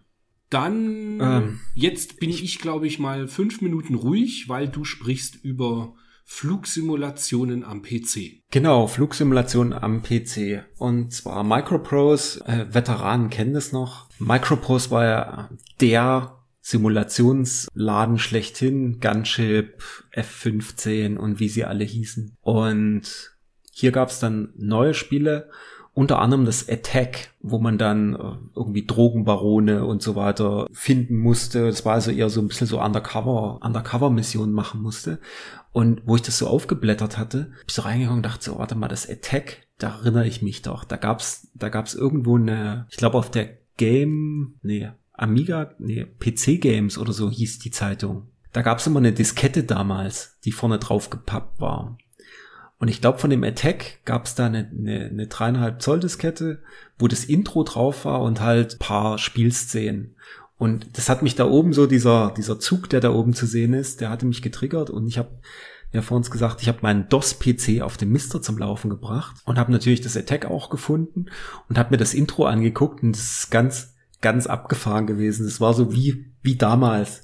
Ich weiß nicht, ob du das so nachvollziehen kannst, wenn du diese Sachen nach wirklich wahrscheinlich 30 Jahren das erste Mal wieder siehst. Hm, okay. Weil zwischendrin habe ich diese ganzen PC-Sachen, ja, das habe ich damals mal gespielt und dann nie wieder angeguckt. Sehr anders als bei irgendwie Super Nintendo oder Mega Drive. Das hast du ja immer mal zwischendrin mal wieder gespielt, aber diesen ganz alten PC-Kram und dann lief das Intro wieder und ich wusste genau, wie ich damals vor diesem Rechner saß und völlig begeistert war von diesen quasi Filmsequenzen, die ja eigentlich nur so ein bisschen Mini-Animationen drin waren, aber es war halt richtig cool gemacht und das läuft halt auf diesem, auf dem Mr. Core, auf diesem AO 486 läuft das halt richtig gut und ja, bin schon ein bisschen wieder hängen geblieben, aber es ist natürlich, es sieht schon schwierig aus. Es sind zwar gefüllte äh, Polygonflächen und alles, aber es sieht schon sehr, sehr, sehr öde aus, muss man schon sagen. Aber Musik, Sound, alles war irgendwie wieder da. Ist echt ein schönes Gefühl gewesen. Das nur mein, mein Trigger, den dieses Ding hier, diese Seite auf mich hatte. Das musste ich mal loswerden. Also es war, war echt cool. Vor allen Dingen, es läuft halt nachdem ich AutoExe und Configsys endlich richtig eingestellt habe. oh Gott, das triggert mich schon wieder. da, da, fällt mir im Übrigen was sehr Lustiges ein, um mich zu outen. Ich habe ja mhm. als, als Jugendlicher nie ein C64 gehabt. Weißt du ja. Stimmt. Und jetzt habe ich den, den C64 Core gestartet und mhm. habe auch mir irgendwie, dass die Diskette halt im Laufwerk verknüpft ist. Und dann habe ich einfach nicht gewusst, wie ich das Spiel starten soll. Und dann war so, dann, dann war auch irgendwie da gerade keine Zeit mehr. Dann habe ich gedacht, shit, irgendwas war doch mit L und Gamma oder so, gell? Irgendwas musste man doch. Und dann nee, Sternpunkt Stern irgendwas. Aber nee. ich wusste es einfach nicht mehr. Oh Gott. Und dann irgendwas mit Komma 8,1. Und ja, ich habe es nicht zusammengebracht und habe dann gedacht, jetzt ist es auch scheißegal. Nee, C64 ist super. C64, Load, Komma, Load, dann Anführungsstriche, dann Sternchen, dann nochmal Anführungsstriche und dann Komma 8,1. Warte mal, du wirst lachen, ich schreibe mir das jetzt hier auf. Na klar. Anführungsstrichen? Stern? Sternle? Hm? Anführungsstriche? Hm? Komma 8,1. Okay, und dann listet, dann lädt er das Spiel, oder was? Dann lädt er das erste Programm der Diskette. Also. Okay. In den Fällen halt, wenn es keine Disketten sind mit zig Sachen drauf, dann lädt er einfach das Spiel. Okay, okay, okay. Und dann macht er Loading, dann kannst du zwischen ein paar Sekunden und ein paar Minuten warten. Also es kann auch mal ein bisschen länger dauern. Und dann steht Ready und dann musst du noch Run eingeben. R-U-N und Enter drücken. Oder Return. Enter. Ja. Und dann geht's los. 8-Bit-Computer für Anfänger. Für Dummies. Und ich habe sogar noch, ich habe sogar noch die, ich habe sogar noch die Abkürzungen drauf. Du brauchst nämlich nicht Load drücken, nee, sondern eingeben, L und so, so Galgen, sondern gell? L und dann L und dann Shift und O und dann hast du so einen Galgen. Okay. Und bei Run genauso R und Shift und U und dann hast du so, ein, so, eine, so eine halbe, so eine halbe Kurve irgendwie und das sind dann die die Abkürzungen dafür. Genau. Krass. Läuft. So und schon haben wir hier wieder mal die ganzen Leute, die genauso dämlich sind wie ich Nein, ihr seid nicht dumm. Ihr, ihr seid nicht dumm. Ihr habt nur einfach C64 nicht erlebt. Genau. Jetzt wisst ihr, wie ihr laden müsst. Wir blättern, glaube ich, mal schon bis auf Seite 27 Power News. Genau. Und zwar hat vor 30 Jahren, das fand ich echt eine coole News, hat Hudson die CD School ins Leben gerufen. Und zwar war das eine, eine Schule, wo Spieldesign gelehrt wurde. Und die Leute, die das, die, die das, äh, die Studenten, die das absolviert haben und dann abgeschlossen haben, hatten quasi auch schon direkt einen Job in der Industrie in der Tasche. Das ist schon echt spannend, gell? Hammer, ne? Ja, vor ja. 30 Jahren schon. Ich weiß jetzt nicht, wie lange es sowas in Deutschland schon gibt. Ich glaube jetzt so seit 10 Jahren oder so. Und die Studiengänge gibt's ja nur auch mittlerweile Game Design und so, wobei halt auch viele eben bei privaten Hochschulen. Aber das ist schon echt cool. Spannend. Das war halt damals was ganz, was ganz, ganz Neues, ne? Ja. Für äh, gut betuchte Leute, die wir damals leider nicht waren, wurde für den PC die Roland Soundkarte SCC1 beziehungsweise die CM300 und CM500 vorgestellt, die für, wie schreibt die Powerplay auch so schön, fast schon unverschämte 2200 Mark zu kaufen waren. Genau. Und du hast jetzt ganz einfach für ganz wenige Euro hast du dir jetzt so ein Ja, tatsächlich. MT32 Ganz ehrlich, geholt. Mit, mit Shipping aus Portugal 78 Euro, glaube ich, gezahlt. das ist doch ein echtes Das Schnäppchen. ist echt cool, ohne Mist. Und da ist halt schon dieser, Rasp dieser Raspberry Pi Zero, der ist da halt schon drin. Mhm. Mhm. Das ist halt alles schon fertig konfiguriert.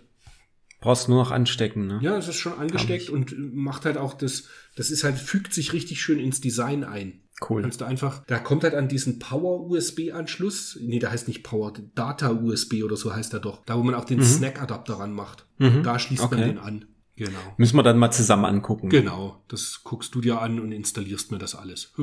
Ja, ja, natürlich mache ich das. Dann auf Seite 28 wird Project X von Team 17 vorgestellt und ist ein Shooter mit Spielhallengrafik und ja, da freuen wir uns, glaube ich, drauf. Da können wir, das können wir dann besprechen, wenn es getestet Nächste wird. Ausgabe, genau. Das war schon so einer der ersten Team 17 Titel mit, die halt schon auch äh, es richtig haben krachen lassen. Und dann haben wir es auch schon mit den News, oder? Was sagst du?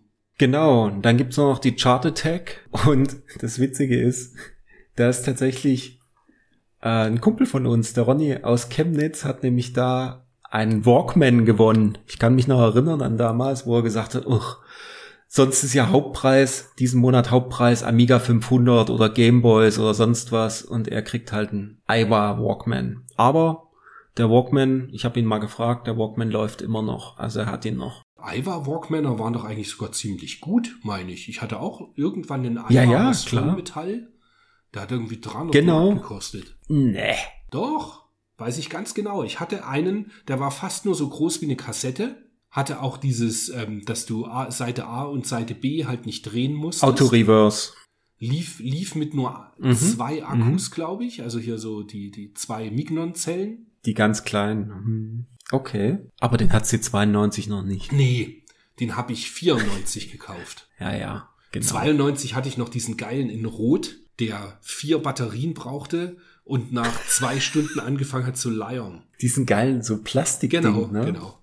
Ah, Für hart. 30 Mark oder so. Ja. Und einen richtig Oh guten Mann. Walkman habe ich dann erst wahrscheinlich 92 von meinem Vater zum Geburtstag geschenkt bekommen. Das war dann Mhm. in Sony, wo du auch die Kassette nicht mehr drehen musstest. Wo du, da hattest du oben so einen kleinen Kippschalter für Seite A und Seite B. Ja, genau, so einen hatte ich auch. Aber ich hatte einen von Aiwa. Der war herrlich. Ja, Ach.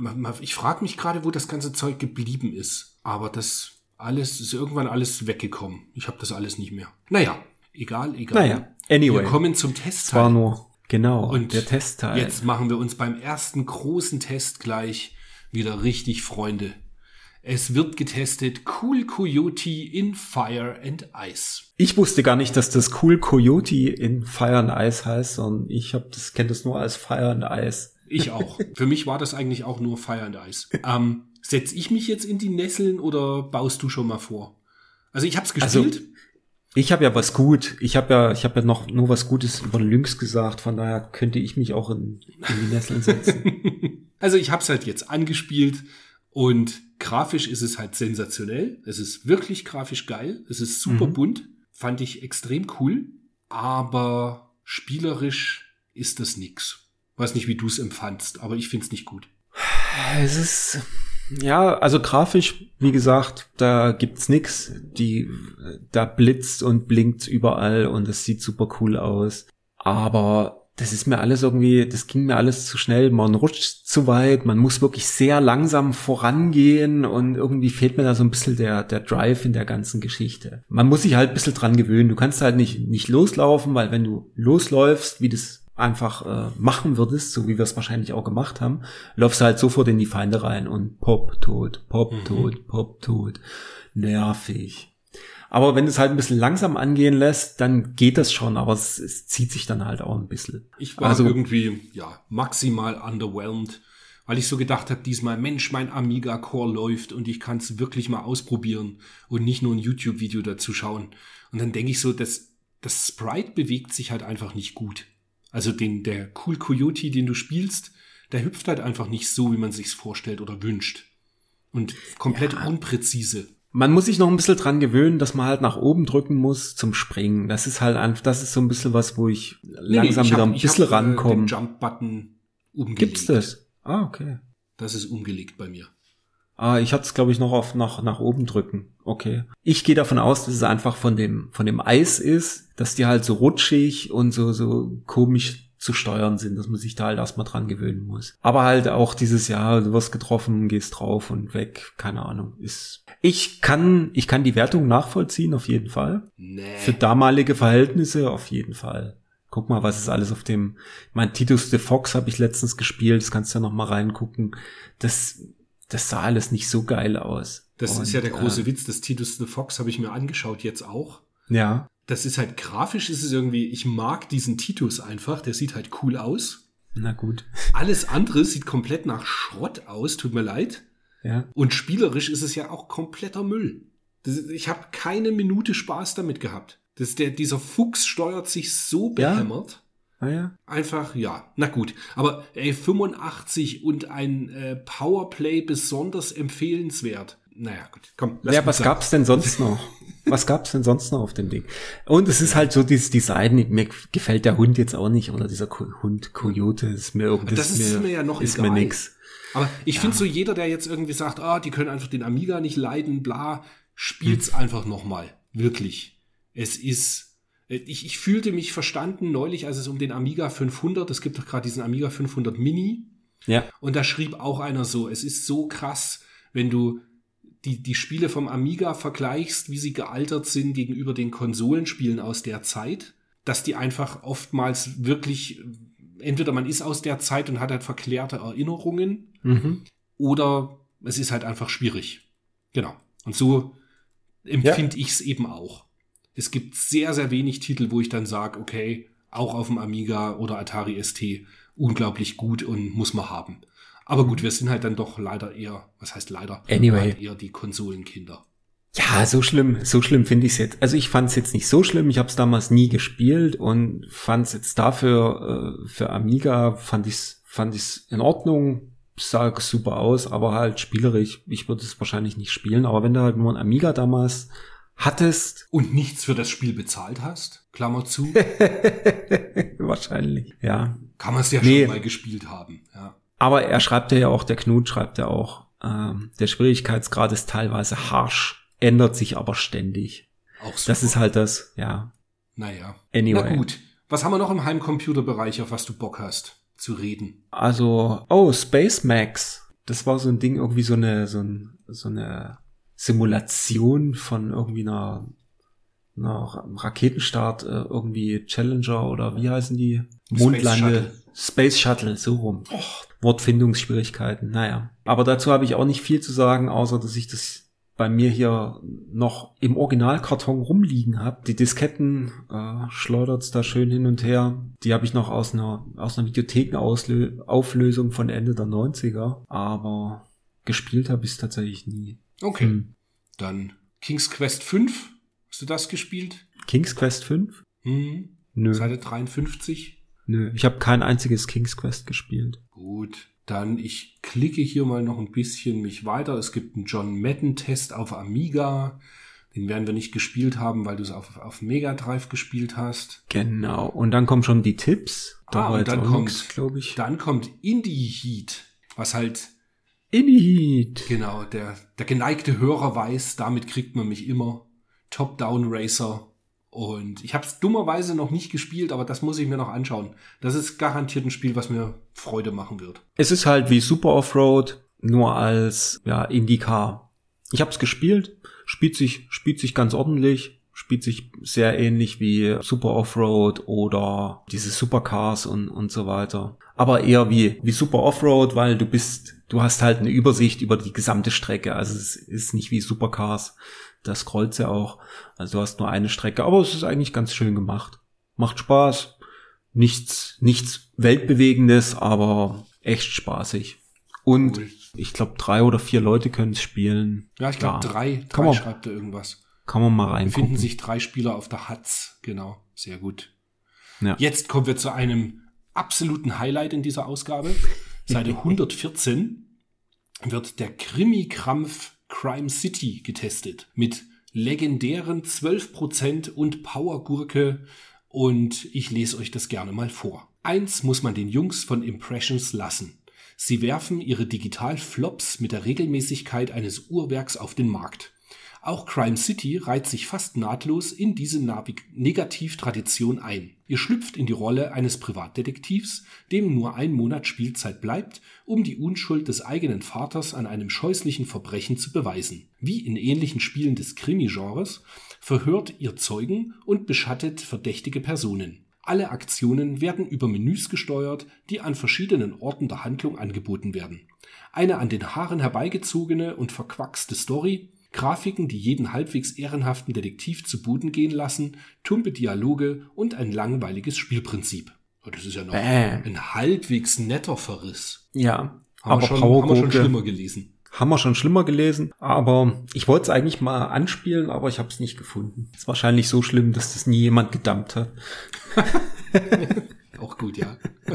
ja, dann geht's. Machen wir gleich weiter, oder? Gar nicht viel Uminum. Ja, Ultima 6 wurde getestet. In einem mini kleinen Kasten. Was ist denn da passiert? Ja, das sind die Umsetzungen. Aber was ich da witzig finde, ist, das kam tatsächlich auch für den C64 raus. Krass. Das ist schon, das müsste man sich fast mal angucken, wie das aussieht. Ah, aber Moment. Stimmt, das kam vor zwei Jahren schon für den PC und Ja. bekam da die 92. Und das haben sie einfach in dem Steckbrief nochmal mit drin gelassen. Ja, genau. Okay, weil ich habe mich gerade gewundert, wieso ist es in so einem kleinen Test und dann ist es für MS-DOS, Amiga und C64 getestet und kriegt eben auch 92 für MS-DOS und kriegt dann nur eine Viertelseite. Okay. Naja, ich war nie so der große Ultima-Fan. Hm, Was ich aber, was ich aber auch witzig finde, da steht auch drin, lediglich Turbokartenbesitzer kommen in den Genuss des sechsten Teils. Sie dürfen sich Ultima 6 bedenkenlos zulegen. Normale Amigas haben an dem Megahertz-Epos ganz schön zu knabbern. Also, ja, das war dann die Zeit, wo es beim Amiga wirklich schon Turbokarten, ne? abwärts zu gehen. ja, ähnlich, äh, ähnliches steht ja auch bei Red Baron, was ein paar Seiten weiter getestet ist, auf der 122. Steht auch, während Standard Amiga-Besitzer also leider in die Röhre gucken, auf einem 3000er habt ihr aber ungetrübten Spielspaß mit etwas weniger Farben als beim Original. Einziger Bug unter Kickstart, bla bla bla. Hm. Genau. Also mit 14 Megahertz empfohlen, ja, und der Standard Amiga hat halt nur 8. Mhm. Also das wird voll die Slideshow gewesen sein. Zehn Frames. Hm. Tja, und dann kommt ein großer Bericht, den ich gar nicht mehr weiter angeschaut habe, aber du wolltest noch was dazu sagen. Temporausch, Männer, Mädchen und Motoren. Die Powerplay besuchte den digitalen Rennzirkus, schaute bei alten Bekannten vorbei und sah sich nach neuen Herausforderungen um. Ja, also das hat mich schon ein bisschen, ja, das hat mich an, an die alten Zeiten schön erinnert. Gerade das große Bild unten in der Mitte, das ist ja von Super Monaco Grand Prix, was es ja fürs Mega Drive Master System und ähm, Amiga auch gab. Ich weiß nicht, ob du das gespielt hast. Ich glaube, das war noch nicht deine Mega Drive Zeit damals. Mhm. Also mir hat's, es sah grafisch, auf den Bildern sah es immer super aus, aber ich fand, es hat sich nie besonders gut gespielt. Na, darüber haben wir ja schon mal gesprochen. Vom Spielen, Jahr wo es, wo der Test drin war, genau. Habe ich es ja auch angespielt Hm. und fand es halt auch nur so, ja, semi gut auf dem Mega Drive. Es sieht super aus auf Bildern. Das muss ich sagen. Ja. Sieht super aus auf den Bildern. Hier stehen rechts sind noch ein paar tatsächlich ganz alte Sachen. So das erste, das Knight Rider von, vom Atari VCS, wo halt wirklich kaum was zu sehen ist. Dann unten schon der Pole Position Automat. Den habe ich mal in Karlsruhe gespielt.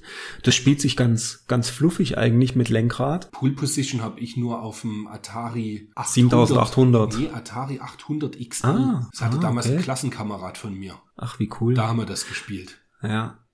Ja, von den 8-Bit-Sachen kann ich mich eigentlich nur noch so richtig erinnern an Pitstop 2. Ich weiß nicht, ob du das noch kennst. Das Nee. war auch so Autorennen, so äh, Formel 1 gegen einen Gegner und geteilter Bildschirm. Und das haben wir gespielt bis zum Umfallen. Herrlich war das. Ich glaube, das ist hier gar nicht mit, gar nicht mit drin. Auf der nächsten Seite, auf der 28, sind ja noch ein paar aktuelle Spiele mit drin. Unten in dem Kasten Vektoren, Vektoren, das heißt also 3D-Spiele. Und Da kommt einmal das äh, Formula One Grand Prix, da haben wir, glaube ich, vor ein paar Monaten über die Amiga-Fassung geredet oder über die PC-Fassung. Ich hatte damals nur den Amiga gespielt und habe das jetzt nochmal nachgeholt auf dem PC und auf dem PC läuft es halt mit 25 Frames. Das läuft halt quasi flüssig und macht echt Spaß, wenn man das so ein bisschen mit der Brille von damals sieht und spielt. Und ich konnte mich auch wieder zurückversetzen und habe gedacht, so ja, das ist richtig mit Polygon. Du fährst durch die durch die Schluchten von Monaco und am Hafen lang. Also das war schon, das war schon ziemlich cool. Auch das äh, Stunt Car Racer, was dort mit drin steht, das ist ja so, ähm, weiß nicht, ob du das mal gespielt hast. Am Amiga mal, aber aber was heißt gespielt? Quasi wirklich nur mal zugesehen, nicht so geil gefunden, weil es irgendwie recht langsam war. Ja. Aber ja, ohne dass ich mir großartig eine Meinung dazu bilden kann. Ich hatte es, ich hatte es anno dunnemals äh, auf dem C64 gespielt und auf dem C64 ging es gar nicht. Und auf dem Amiga habe ich es jetzt noch mal noch mal angeguckt und es ist, wie du sagst, es ist ein bisschen langsam, aber ich kann die Faszination verstehen, da auf diesen auf diesen hochgebockten Strecken da rumzufahren, die ne, dann nochmal wiederum ein paar Sprünge drin haben und so weiter. Und mit diesem fetten, was ist das, ein Achtzylinder oder Zwölfzylinder? Mhm. Das ist echt, das hat echt Spaß gemacht, muss ich sagen. Also ich konnte es dann nachvollziehen. Die Grafik ist natürlich, ja, wie du sagst, halt ein bisschen langsam. Ich meine Aber- mich zu erinnern, dass wir immer runtergefallen sind. Kann das sein? Ja, ja. Links und rechts einfach, dass das wirklich so eine Hochbahn irgendwie ist und man kann Genau. direkt schnell von der Strecke abkommen und runterfallen. Man fällt sehr schnell runter. Das, also man muss sich so ein bisschen, wirklich so ein bisschen ein, einarbeiten, wie weit man links, rechts kann. Ich habe es aber auch geschafft, schon mal äh, ein, zwei Runden einfach ohne runterfallen zu fahren. Also es geht. Man kann es machen. Ja. Dann habe ich auch noch mal probiert Indianapolis 500. Das kann ich mich auch noch dran erinnern damals. Das war der Knaller, weil das einfach unfassbar schnell war. Und diese Instant Replays, wenn du, wenn die, wenn die Autos ineinander gefahren sind und überall die Pixel rum, rumsplätterten quasi von den Autos, die es, zerlegt hat. Das war auch wirklich geiles Ding. Und was hier noch mit drin steht, das Grand Prix Circuit, da auf der, auf der rechten Seite, das, das in diesem gelben, ähm, mhm. in diesem gelben Eines Ding der besten Rennspiele. eines der besten Rennspiele. Und das ist so ein bisschen aufgemacht, das ist von Accolade, Accu- Accolade wie äh, Test Drive. Und das Ding ist genauso aufgebaut. Also du, da fährt das Auto vor, fährt dann los, wie bei Test Drive, wo du dann die, die Autos ausgewählt hast. Und das spielt sich so gut und ich habe das so gesehen und habe hab mich erinnert an den C64. Ich habe es auf dem C64 Stunden gespielt, weil es so cool war. Ich habe es auf dem Amiga ange angespielt, da hat es mir jetzt nicht so gefallen und ich habe es auf dem C64 heute auch mal angespielt. Und es spielt sich auf dem C64 verdammt gut. Nach wie vor. Es war, ich war sofort wieder drin. Es war herrlich. Also das ist wirklich so ein Spiel. Gut, wenn man das damals nicht gespielt hat, ist es heutzutage wahrscheinlich auch nichts. Aber wenn man das damals gespielt hat, guckt es euch noch mal an. Es ist immer noch irgendwie cool. Und auch dieses Formula One Grand Prix von Geoff Crammond, keine Ahnung, wie man den ausspricht. Aber das ist, das ist wirklich ziemlich cool geblieben. Okay. Und wo wir hier oben rechts noch bei Lotus sind, Lotus 2 habe ich auch noch mal gespielt und bin auch noch mal kurz hängen geblieben. Da ist die Musik natürlich geil und ach ja, herrlich. Das Einzige, wo ich quasi von den ganzen Seiten permanent hängen bleiben würde, ist das F-Zero. Und es, es wäre so schön, wenn es endlich ein F-Zero für die Switch gäbe in moderner Optik. Ja. Sensationell wär's. Weil jetzt haben sie ja das, ähm, es gibt ja diesen N64 äh, Emulator quasi für die Switch. Mhm. Und da gibt's ja das F-Zero X drauf. Ja. Aber das ist, es ist schon geil und das ist, macht auch immer noch so viel Spaß wie damals. Aber irgendwie ist es trotzdem halt halbwegs schlecht gealtert. Aber es ist halt rasend schnell. Es ist rasend schnell, aber es ist halt auch nicht, nicht viel zu sehen. Ja, stimmt. Selbst das Es ist ja wirklich- recht. Selbst das auf dem, auf dem N64, da ist nicht viel zu sehen. Ich habe echt Bock, irgendwann die Gamecube-Variante nochmal zu spielen. Die sah schon geil Die aus. sah schon ziemlich fett aus, genau. Ja, Ja. und jetzt kommen wir, wir überspringen die Seite 134 mit zwei Ja, die drittklassigen Formel 1 Spielen, werden einfach ähm, übersprungen. Dann kommt noch eine zum kurzen Aufwärmen, eine sehr schicke Werbung für Probotector, seines Zeichens Contra, auf dem Gameboy. Und Mhm. dann kurz durchatmen, Sauerstoff rein, Super Contra. auch bekannt als Contra 3 für Super Famicom wird getestet. Und ich muss gestehen, der Christian mit damals 16 Jahren war maximal begeistert und konnte es nicht erwarten, irgendwie das Spiel zu bekommen, sein PAL Super Nintendo zu bekommen mit Japan-Adapter und Contra drauf zu spielen. Und ich muss Ja. gestehen, ich kann mich nicht mehr erinnern, ob das damals dann, wird aber wohl so gewesen sein, ob das auf einem 50 Hertz Super Nintendo dann langsamer lief. Wahrscheinlich schon. Keine Ahnung. Hm. Das kann ich nicht mehr, kann ich nicht mehr reproduzieren. Ich weiß nur, dass du das, du hast es japanisch gekauft, irgendwo neu. Ich glaube sogar beim Gnadenlos, ne? Ja. Oder irgendwo. Also neu gekauft weiß ich auch noch. 130 Mark oder so oder 120 Mark. Irgend sowas. Und dann haben wir das gezockt und waren total geflasht. Ja. Ich weiß es noch. Boah. Und es war, ich erinnere mich noch, das war eins von Castlevania zum Beispiel dann später. Das habe ich gespielt, auch wenn meine, meine Mutter irgendwie im Wohnzimmer mit saß. Ja. Aber bei Contra hat sie immer so gemeint, ah, so viel Geballer. Ja. Lustigerweise. Aber ja, also ich, Mensch, wenn ich das oben sehe, diese dritte Stage, wo diese Roboter kommen, und da hast du ja diese Screenshots gesehen. Und wenn du es dann selber gespielt hast, war es nochmal was völlig anderes. Ich habe es jetzt auch neulich noch mal, also die Tage noch mal durchgespielt. Leider natürlich mit Cheats, weil sonst packe ich nicht mehr, nicht mehr als bis in den dritten Level. Auf Easy? Ja, ich glaube, dritte Level ist dann bei mir Schluss. Ach krass. Schluss okay. gewesen, das letzte Mal. Aber das ist ja so geil, der erste Level. Dieser erste Level, das ist so der Knaller, wenn dann diese, dieser, dieser, dieser Flieger aus dem Hintergrund kommt und du dort auf dieser Plattform stehst und mit noch einem Kumpel, ich weiß noch, wie oft wir dort auf dieser Plattform standen und einfach Gepost haben. Mhm. L und R gedrückt haben und gepost haben und dann kommt von hinten dieses, dieses Flugzeug und äh, legt er diese, diesen, diesen Brand. Wie geil das ist. Und dann hatte das doch Dolby Pro Logic und man hat sich Ja, ja. immer gewünscht, eines Tages hat man mal Boxen und man hört Ja. den Flieger von hinten nach vorne zischen. ja. Und ja, äh, sensationell, unglaublich gutes Jump'n'Shoot. Und ich erkläre jetzt gar nicht viel, was das für ein Spiel ist, weil das, das kennt doch sowieso jeder. Also Super Ja. Contra ist halt einfach mal der Klassiker im Run-and-Gun-Genre. Gerade diese Stellen im ersten, also der erste Level, der brennt schon ganz schön viel ab, muss man schon sagen.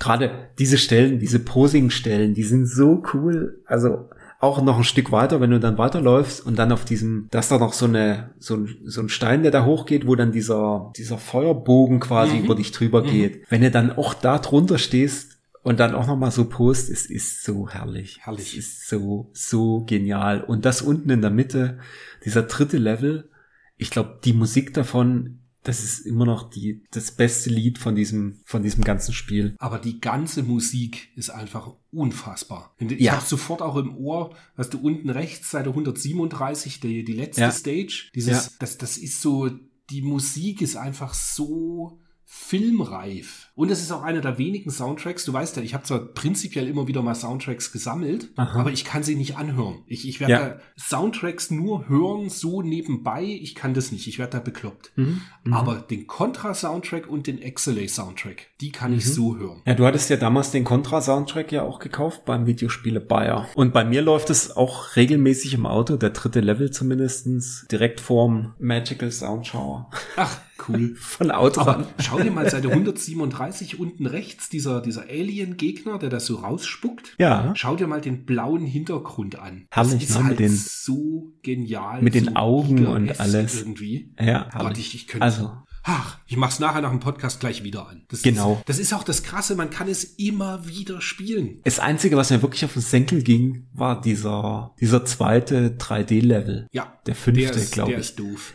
Der Das ist stimmt. so bescheuert, weil du ständig noch äh, in, in, ins Dings fällst runter, in die Schlucht da. Ja. Also da hatte ich schon fast keinen Bock mehr. Der erste ist total simpel. Aber schön. Ja. Also den ersten finde ich auch immer irgendwie. Also der erste noch schön. 3D-Level meine ich jetzt. Ja, genau. Den, und da ist halt der Endgegner auch so cool. Wenn er dann, Ja. ich, ich erinnere mich noch, wie wir das gespielt haben und auf einmal hebt der halt ab. Und dann ist nur so, so, wow. Und wir so, oh, Und dann kommt er wieder runtergekracht. und, ah, es ist viel zu gut. Wirklich. Hammer, Denn, Hammer. Ja, also wer Super Contra beziehungsweise Super Pro Protector noch nicht gespielt hat, man kann es mittlerweile in der Contra Collection auf der Switch und PS4, die gibt's hin und wieder mal für 5 Euro, gibt's die Collection als Download zu kaufen. Kauft's euch und spielt es. Nehmt euch eu- euren Best Buddy, setzt euch vor die Konsole, spielt's im Splitscreen oder gemeinsam auf einem großen Bildschirm und genießt einfach Super Contra beziehungsweise halt Super Pro Protector. Es ist der Action-Meilenstein in der 16-Bit-Zeit gewesen. Geht Ja. nix drüber. Und geht nach wie vor immer wieder für eine Runde. Ja, total. Also da ist nichts, was irgendwie schlechter geworden ist oder sonst irgendwas. Es geht einfach immer wieder.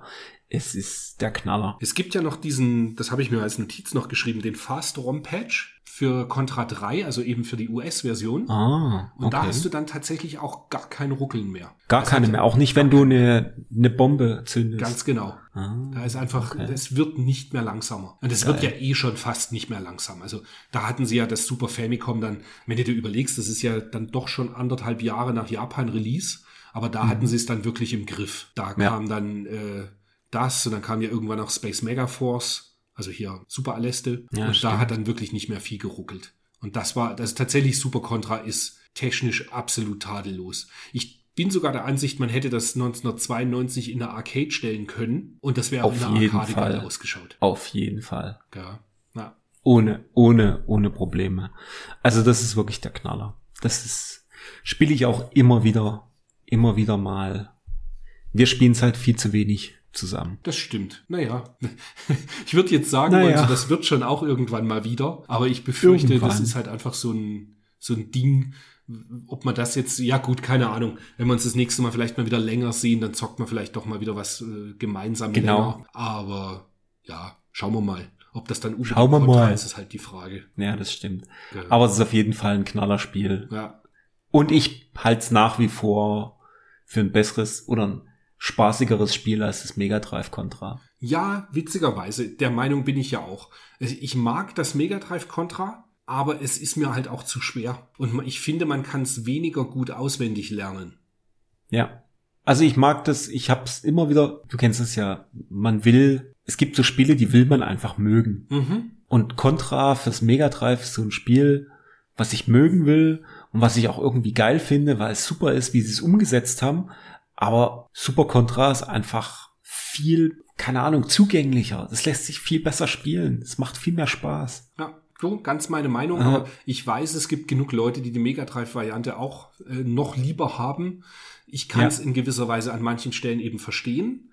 Mhm. Aber tatsächlich ist mir auch die Super Famicom, also halt die, die Super Contra für Nintendo-Version ist mir viel lieber.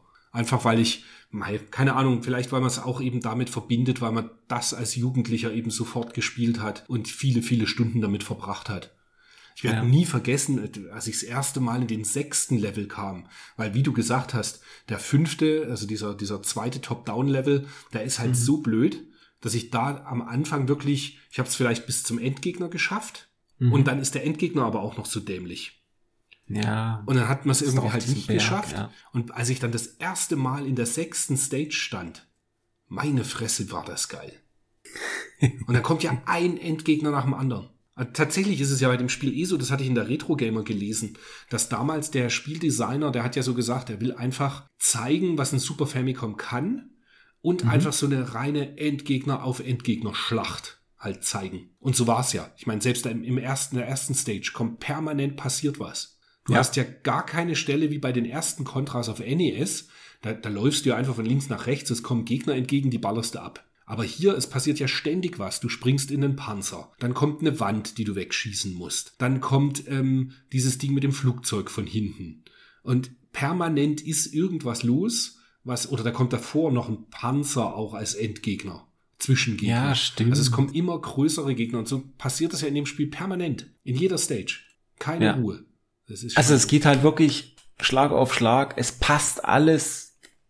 Es ist einfach, das Gesamtpaket ist hier einfach perfekt, würde ich fast sagen. Ja. Und in der Japan-Version mit einem unglaublich coolen Cover, was äh, inspiriert ist von, jetzt nagel mich nicht fest, welcher Schwarzenegger-Film das war.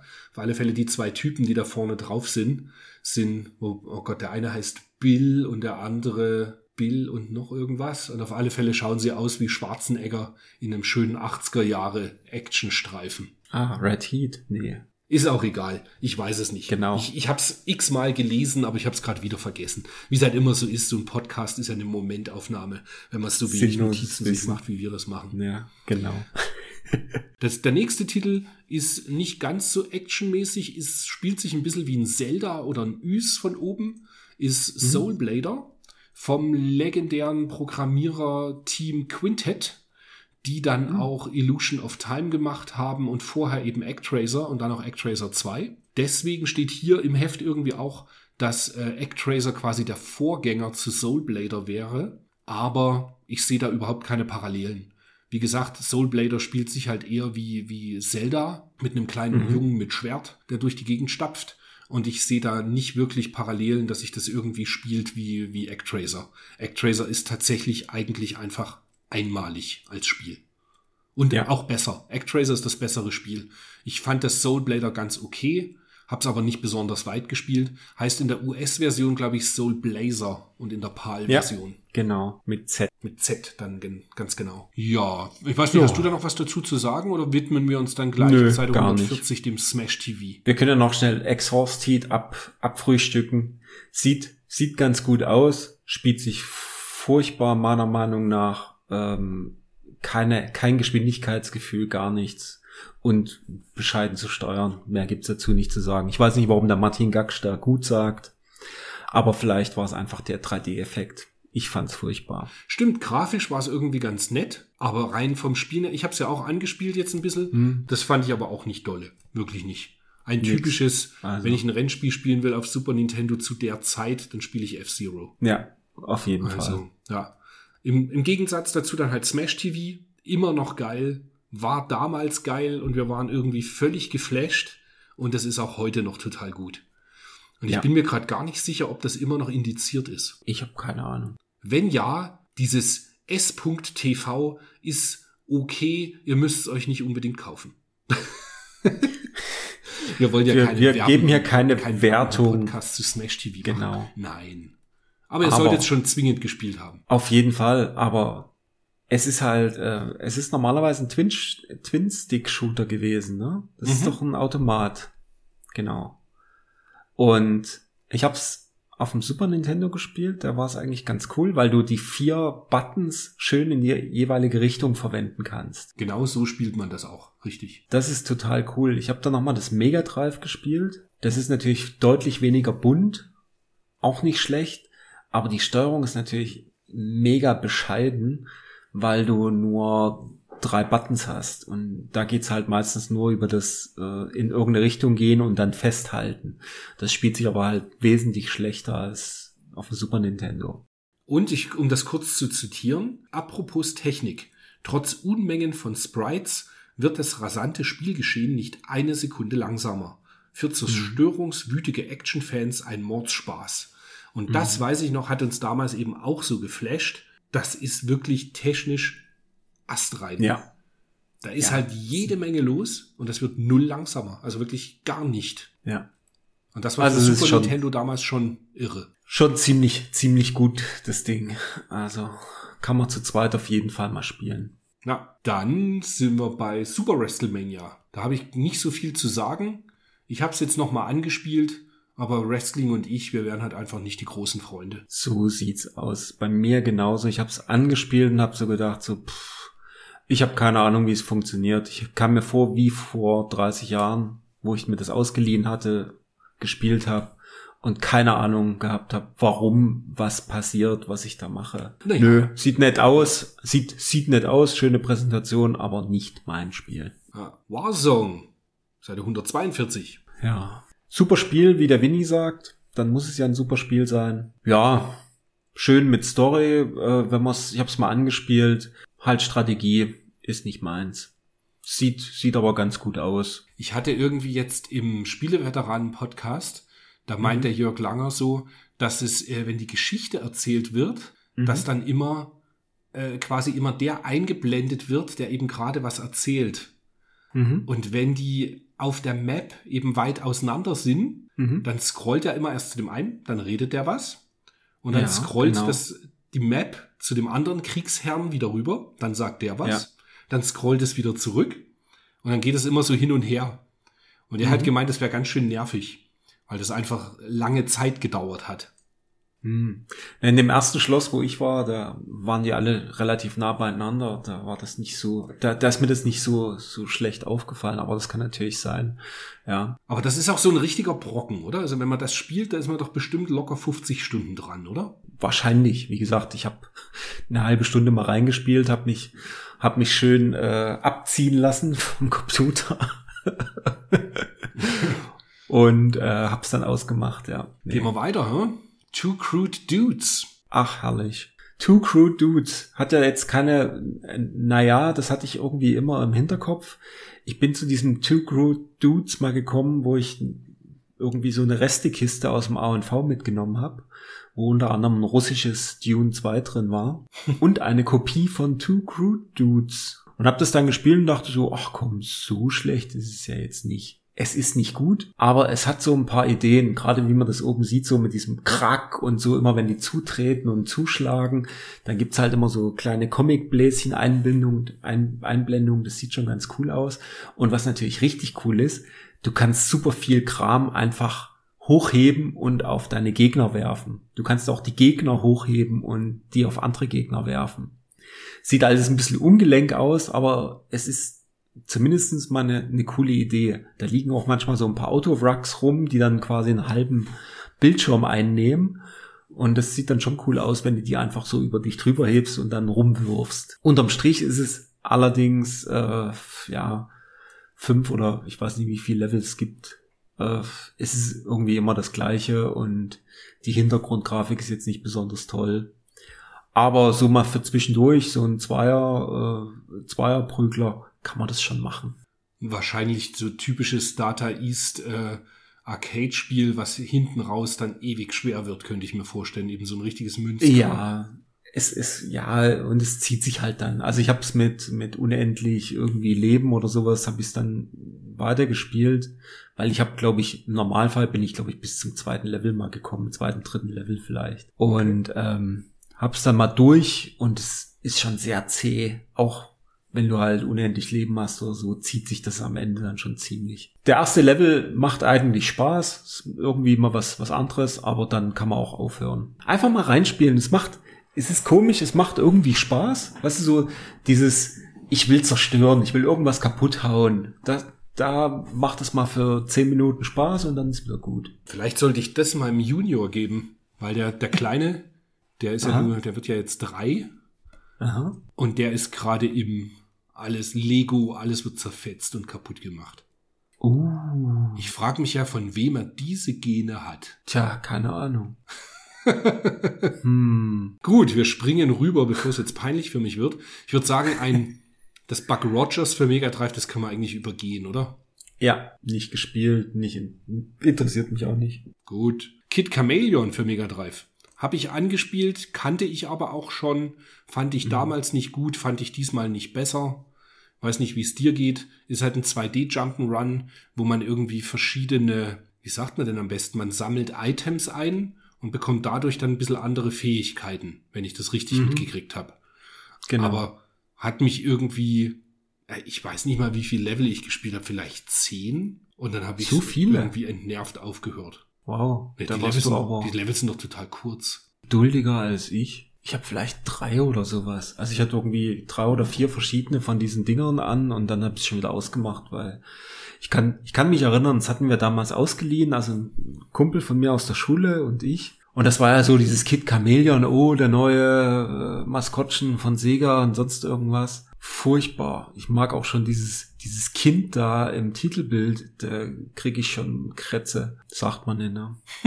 ähm, keine Ahnung. Also das hat mich überhaupt gar nicht, gar nicht an, angesprochen. Und auch jetzt nicht. Ich habe es gespielt wieder und zwar wie damals. Nee.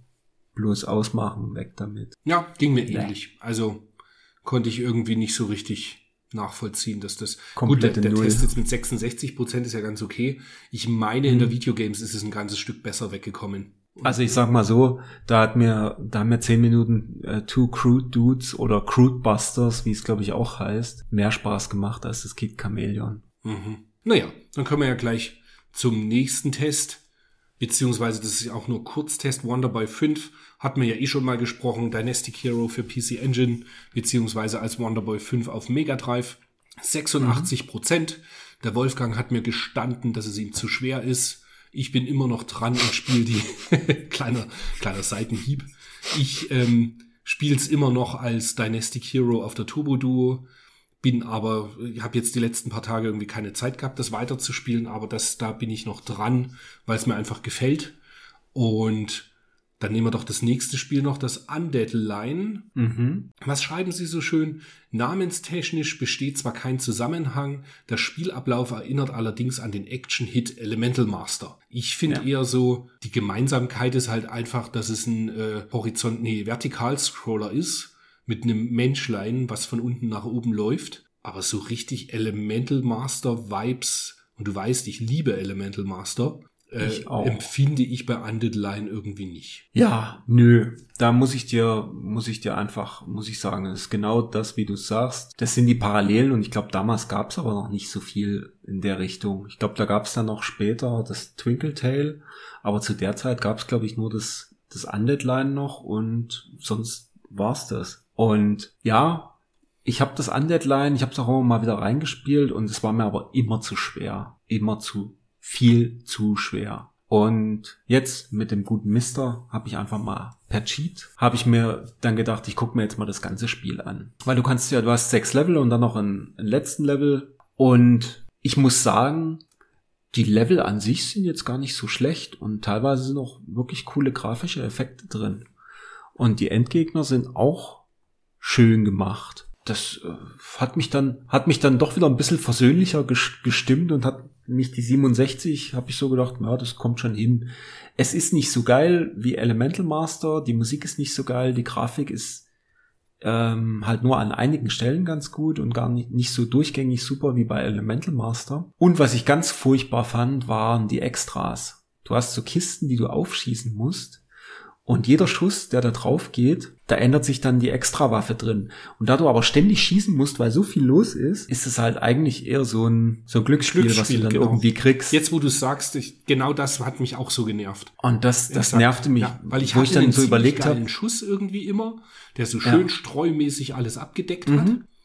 Und dann kriegst du ständig irgendeine andere Waffe, so dass du manchmal einfach an den Dingern dann vorbeigehst, weil du Ja. dir denkst, so, aber bevor du jetzt wieder irgendeinen Rotz einsammelst, Genau. Furchtbar. Also, da habe ich dann so gedacht, so wenn du das, wenn du das wirklich richtig spielst, also da musst du schon wirklich viel, viel Bock haben, das dir tausendmal anzutun, dort dann irgendwie durchzukommen. Also, ja, schönes Thema an sich, so auch mit, äh, also wie gesagt, ist relativ abwechslungsreich, aber viel zu schwer. Ich würde in jedem Fall lieber Elemental Master spielen. das ist ja völlig, ist ja gar keine Frage. Das ist, ja. Ja, was haben wir noch? Jetzt An rollt diesen der Wolfgang kleinen- seine Is-Geschichte aus. Meine Ease-Geschichte. Ach, ich weiß nicht, wie oft ich es schon gesagt habe, aber irgendwie Ease, da habe ich irgendwie so, wie sagt man so, das ist so mein Sweet Spot irgendwie, ne? Mhm. Bin ja auch bei dem Ease Origins, habe ich mir für die, für die Xbox runtergeladen und war dann direkt zwei Wochen, habe ich das jeden Tag gespielt und habe das dann durchgezockt. Was ja wirklich äh, für mich sehr unnormal ist, dass ich mal schnell irgendwelche Sachen durchziehe. Und dann das Ease 3 habe ich mir jetzt nochmal angeguckt hier durch den Test, das Mega Drive erstmal und ähm, war mir eigentlich zu schwer. Dann habe ich einen Cheat gemacht und dann bin ich schön weitergekommen. Und dann hing ich in der, in der Geschichte drin und musste einen Quest nach dem anderen machen. Total cool. Also es hat mich, hat mich dann wieder voll eingesogen. Und äh, ich habe dann gedacht, jetzt gucke ich doch noch mal, wie das Super Nintendo ist. Die Super Nintendo Fassung ist auch nicht schlecht. Allerdings ist das Mega Drive immer noch ein bisschen besser. Sieht meiner Meinung nach sogar noch ein bisschen schöner aus als das Super Nintendo. Das Super Nintendo geht auch oft in die Knie. Echt? Und dann so hab ich noch- Titel. Krass. Ja, das sind, ja, das kommen halt ab und zu mal schon ein paar Gegner. Und dann äh, war es auch ein bisschen langsamer. Und als krönenden Abschluss habe ich dann noch das Ease 3 äh, auf der Engine beziehungsweise ähm, der TurboGrafx CD gespielt. Und das ist meiner Meinung nach wirklich die allerschlimmste Fassung. Alter, Also, jetzt ist hier das aber gleich ruckelt. gut. Das musst du dir, du, guck dir das wirklich mal an. Also du weißt, ich habe wirklich, äh, ich habe wirklich äh, viel mit äh, mit dem mit der Engine und so weiter. Aber das ruckelt wie die Hölle. Die Okay. Hintergründe, das, die, da, da gibt's in der Stadt gibt's irgendwie so Parallax-Scrolling. Also entweder war das, hing das mit dem Mister zusammen, aber der Hintergrund, äh, diese Scrollebene, die ruckelte und zerrte sich da lang, das war überhaupt gar kein Spaß. Ist das, hat es einen guten CD-Soundtrack? Der CD-Soundtrack ist nicht schlecht. Weil weißt du noch, Ease 3 war damals einer meiner ersten Soundtracks auf CD. Naja, ja, ja, klar. Und auch mit Sprachausgabe und so weiter, wenn dann irgendwie Leute miteinander reden dort, das ist alles cool. Aber das Spiel an sich ist, uff, das hat mir, war ich echt ein bisschen schockiert, weil ich das gar nicht mehr so, äh, so auf dem Schirm hatte, dass die Engine-Version wirklich so viel, äh, ich sag mal, schlechter war als die anderen. Okay, ich hatte eigentlich auch im Kopf, Ja. dass Ys 3 auf äh, Super Nintendo am schlechtesten sein soll. Aber Hm. gut, wenn du sagst, Mensch, wer wäre ich Musst dir du- dazu widersprechen? Musste mal reinspielen, ist wirklich, wirklich witzig. Okay. Ja. Ja. Und ich habe es dann auf dem Super Nintendo mit Cheats durchgespielt. Ich habe es wirklich gemacht. Ich höre immer Cheats. Cheats hier, Cheats da. Ja, Mann, ich Mann, weiß. Mann. Wo ist denn Ich deine gebe Ehre? zu. Ach komm. zu alt, zu alt für Zu Ehre. alt für Ehre, ja. Was hältst du noch, wenn wir, jetzt haben wir noch ein paar Mini, Mini, Mini-Tests. Rocketeer. Yeah. Ach, willst du über den auch noch reden? Ich will noch kurz über den Rocketeer reden, weil den Rocketeer, ich kann mich erinnern, ich habe das damals auf, am PC, habe ich das ein paar Runden gespielt und es sah gut aus. Es hatte irgendwie von der Grafik her war das eigentlich ganz, ganz gut poliert und sah eigentlich ganz geil aus. Ich habe es auf dem Super Nintendo jetzt nochmal angespielt und ich habe es nicht geschafft. Ich habe wirklich zehn Minuten probiert, den ersten Level zu schaffen. Ich habe es nicht geschafft und ich weiß nicht, warum es nicht klappt. Gab es keine Cheats? Nee, da gab's keine Cheats. ich, nee, ich, ich glaube, ich war gar nicht so motiviert, dass ich danach geguckt habe. Aber mich würde mal interessieren, wie das gehen muss. Hier steht ja auch, da auf Continuous verzichtet wurde, befördert euch ein Patzer wieder zum Anfang und da lauert das uninspirierte, lauert das uninspirierte Fliegerwettrennen, das man zu allem Überfluss zweimal gewinnen muss. Siehst du? Okay. Ich habe es nicht mal einmal gewonnen, nicht mal irgendwie nah dran. Also war für mich direkt beim ersten Level Schluss. hm. Ja. Hast du dir Raiden angeschaut auf dem Super Nintendo? Ja. Okay. Ich habe es erst in meinem Schrank angeguckt und habe gedacht, nee, das bleibt mal da stehen. Okay, gut. Das Raiden Muss man tatsächlich auf Super NES nicht gespielt haben. Ich hab's, ich hab's nur auf dem Mister mal angeguckt. Der erste Level sah eigentlich ganz okay aus, wo ich so gedacht habe, no, so schlecht fand ich es jetzt eigentlich gar nicht. Aber dann fängt's an zu ruckeln wie die Hölle. Ja, ja, das ist, Also es ist unglaublich lahm.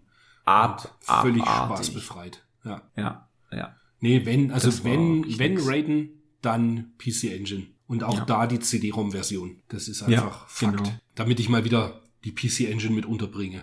Weil da ist überhaupt kein Ja, ja. Test diesmal drin, gell? Siehst du das? Ist gar keiner drin, glaube ich. Obwohl Ja, in der Powerplay war das dann nicht. Das ist in der, in der Videogames findet dann die Engine ein bisschen mehr statt, glaube ich. Ja. Ich wollte gerade sagen, jetzt nämlich die Zeitungsanzeige vom Galaxy ist ja auch drin auf Seite 143 und da ist ja schön Super Raiden auf CD, Gate of Thunder, Mhm. Chuka Tyson ist drin auf Hookard und so weiter. Also da gab es schon einiges geiles Zeug, geiles äh, an Spielen. Oh ja. Über Advanced Military Commander haben wir schon mal gesprochen, was in der Nippon Corner nochmal vorgestellt wird auf Seite 150. Genau. Ich würde sagen, wir springen rüber in die Handheld Corner noch Seite 156. Jawohl, ja. Beziehungsweise da nicht, wobei, doch, ich sehe gerade oben rechts den Screenshot von Pitfighter auf dem Game Boy. Och. Das ist ja auch krass, dass die das so in Pixel, äh, in, in, in ähm, Filmoptik versucht haben umzusetzen. Das sind so Digitalisiert irgendwas. Figuren. Ja, das sind so digitalisierte Mhm. äh, Kämpfer. Es ist ja ein furchtbares Spiel, meine Herren. Naja, hat man erst schon mal das Thema. Aber auf Seite 158 werden für den Game Boy dann ein paar echte Klassiker vorgestellt. Tiny Toon Adventures. Und das Witzige ist, ich bin mir gerade nicht sicher, ob wir im letzten Podcast nicht schon mal das angerissen hatten, weil die Tiny Toon Adventures ja auch in der Videogames vorgestellt wurden. Aber gut, ab nächsten Monat, also ab Juni, haben wir es da leichter. Da kümmern wir uns um die Videogames. Genau. Und genau, das Tiny Toon Adventure, super Jump'n'Run auf dem Game Boy. Ganz, ganz geiles Spiel. Dann Mega Man 2 wird vorgestellt. Auch da müssen wir nicht viel drüber reden. Ganz gutes Spiel. Bisschen schwer, aber tolles Jump'n'Shoot. Sagaya wird vorgestellt, was Japan Mhm. exklusiv war, blieb Mhm. und ein äh, quasi Darius 2 ist im Hosentaschenformat und einfach ein auf dem Gameboy mit einer der besten Shoot'em-Ups. Hab's gestern Abend noch mal ein ganzes Stück gespielt. Das ist einfach, hat einen Ehrenplatz in der Sammlung und ist einfach ein super Spiel. Es lässt sich auch wirklich gut spielen. Ne? Ja, also, total. Ich war auch ein bisschen beeindruckt, wo ich das, wo ich mir das mal angeguckt habe. Ich mag auch die Musik, die ist ikonisch. Man erkennt einfach, dass es Mhm. Sagaya Total. ist, der Soundtrack. Ganz, ganz cool. Dann wird noch Amazing Tater vorgestellt, was nichts weiter ist als Quirk 2, also der Nachfolger Puzzle, Puzzle Boy 2 ist das. Ein abartig teures Spiel mittlerweile. Mhm. Also ein Amazing Tater ist so mit Box äh, fast jenseits der 1000 Euro auf Gameboy. US-Version. Japanisch geht's noch halbwegs, ist ja dasselbe Spiel. Bist du irgendwas, ich meine, um die 400 Euro mit Box und Anleitung. Ist im Übrigen ein typischer Fall von, warum gibst du 380 Euro nur für ein bisschen Pappe und, Ja. und, Pl- und, und Anleitung aus? Mhm. Weil ich hatte das lose Modul und das kriegst du grob für um die 20 Euro japanisch. Mhm. Mhm. Und dann, ich wollte das aber unbedingt boxt haben. Und dann habe ich mir das vor zwei oder drei Jahren, habe ich echt viele Spiele verkauft und habe es mir dann aus Japan mitbringen lassen in Box. Okay. Und das findet man nicht mal so oft. Also das Hm. war damals sogar, habe ich eine Weile suchen müssen, das in richtig schönem Zustand zu finden. Okay. Ja, dann sagst du noch was zu Ramparts, damit der Lynx auch nicht zu kurz kommt. Genau, Ramparts. Ich weiß nicht, ob es nicht eigentlich Rampart heißt, aber na egal. Ähm, Ramparts. nee, Ramparts heißt es. Ramparts. Ramparts. Ja, das ist ja ein Spiel, äh, das wurde ja noch, wurde, es wurde ja auch noch umgesetzt für so ziemlich alles andere. Also, ich glaube, fürs Mega Drive gab es noch, fürs NES habe ich sogar. Ich meine hast- sogar auch für Super Nintendo. Für Super Nintendo auch, ja klar. Genau, und für den Lynx gab es das natürlich auch. Und beim Lynx fand ich es immer besonders schön, da sind noch schön Zwischenbildchen immer mit, mit eingestreut. Und am Anfang auch so die Intro-Sequenz so ein bisschen.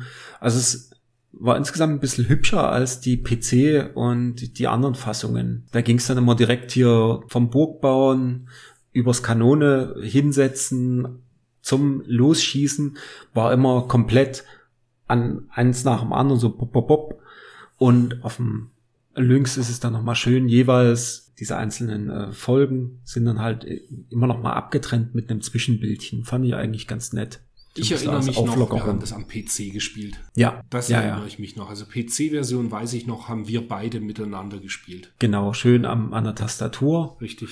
Und das ist ja, äh, für die, die es nicht kennen, das ist so eine Mischung ein bisschen aus, ja, einfach Ballerei und Tetris. Richtig, ja, genau. Stimmt. Man zerstört immer in der einen Runde und in der Runde wieder baut man auf. Du kriegst ja eine Burg und hast eine Burgmauer um dich rum und die wird dann bei den Angriffen zwischenzeitlich dann immer mal äh, ein bisschen zerstört und dann kriegst du ja so Puzzleteile wie bei Tetris, mit der du dann deine Burg wieder zusammenbauen musst, beziehungsweise natürlich noch weitere Burgen mit einschließen kannst und dann mehr Platz hast, um mehr Kanonen zu platzieren. Das war ja dann immer das Coole. Und wenn du es nicht schaffst, eine Burg einzuzäunen, dann ist Game Over. Es ist eigentlich ein ziemlich cooles Spiel, finde ich. Tatsächlich, das war's. Absolut. Also wirklich, wirklich sehr cool. Wahrhaft ein Klassiker. Ja. Na Mensch, dann haben wir es, glaube ich, diesmal wieder mit den Videospielen, ne? Das sind diesmal die Videospiele rum. Genau. Mensch, das ging ja schnell. Ich hatte erst gedacht, dass man gar nicht so viel findet, aber dann war mein am Heimcomputer-Teil war halt wieder etwas magerer. Aber von den Videospielen war natürlich sensationell. Ja, da war viel dabei und also. Welches Spiel ist denn das, was bei dir in Zeug. die Sammlung muss oder in der Sammlung bleibt? Und warum ist es Super Contra? Es bleiben alle drei in der Sammlung. Okay. Alle drei Super Contras. Also, okay. Ich habe jetzt mittlerweile tatsächlich alle drei. Ich habe einen Super Probotector. Keine Ahnung, wo ich das mal her hatte. Das ist auf jeden Fall wie geleckt. Dann habe ich noch ein Contra 3 Alien Wars. Das habe ich anno 1999 in den USA für 10 Dollar neu gekauft. aber natürlich aufgemacht damals. Und dann noch vor ein paar Monaten auf Retroplays bin ich ja über ein Super Contra Japanisch gestolpert, was ich dann natürlich mitnehmen musste.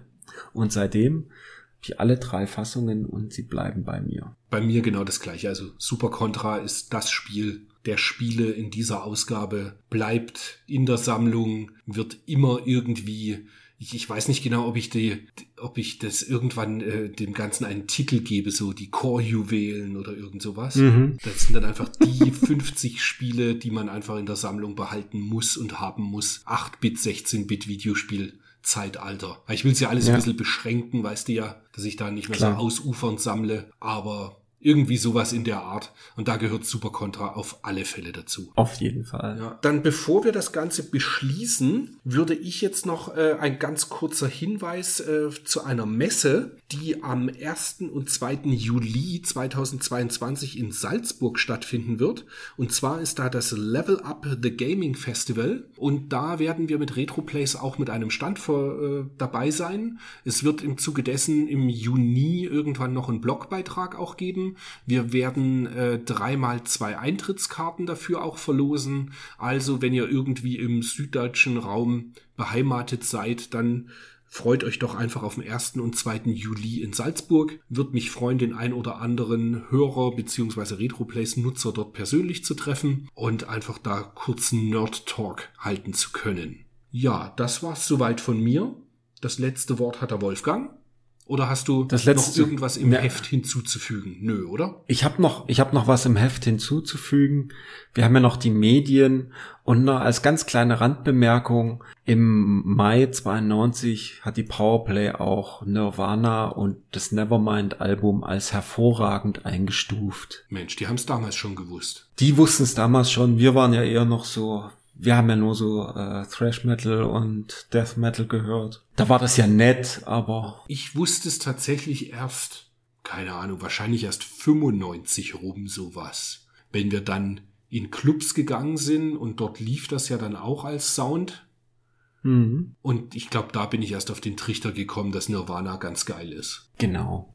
Da war dann, ja. da war dann der Kurt sogar schon tot. Das war, glaube ich, ja, 94, 94, oder 95 ne? oder so. Auch. Ja. ja. Aber sensationelles Album. Wenn man ein bisschen genau. auf härtere Musik steht, Nirvana, Nevermind kann man gehört haben. Okay, dann das war's von mir. Ich bin raus. Wolfgang, du hast das letzte Wort. Ich habe das letzte Wort, ja. Dann, äh, wir sprechen uns in einem Monat wieder und in einem Monat haben wir unter anderem Indiana Jones, The Fate of Atlantis, dann Project X getestet für den Amiga und noch einige andere Sachen. Und schaffen dann den seichten, jetzt muss ich mich doch noch mal zum Wort melden, schaffen dann den, die seichte Transition zur Videogames. Das kriegen wir auch noch hin. wir machen dann einfach die Videogames als Leitmedium und dann gucken wir ab und zu immer mal noch PC und Amiga oder sonst was noch. Was noch läuft, gucken wir uns dann auch noch mal mit an. In diesem Sinne, bis in einem Monat. Genießt die Sonne und wir sprechen uns. Bis dahin. Tschüss. Ciao, ciao.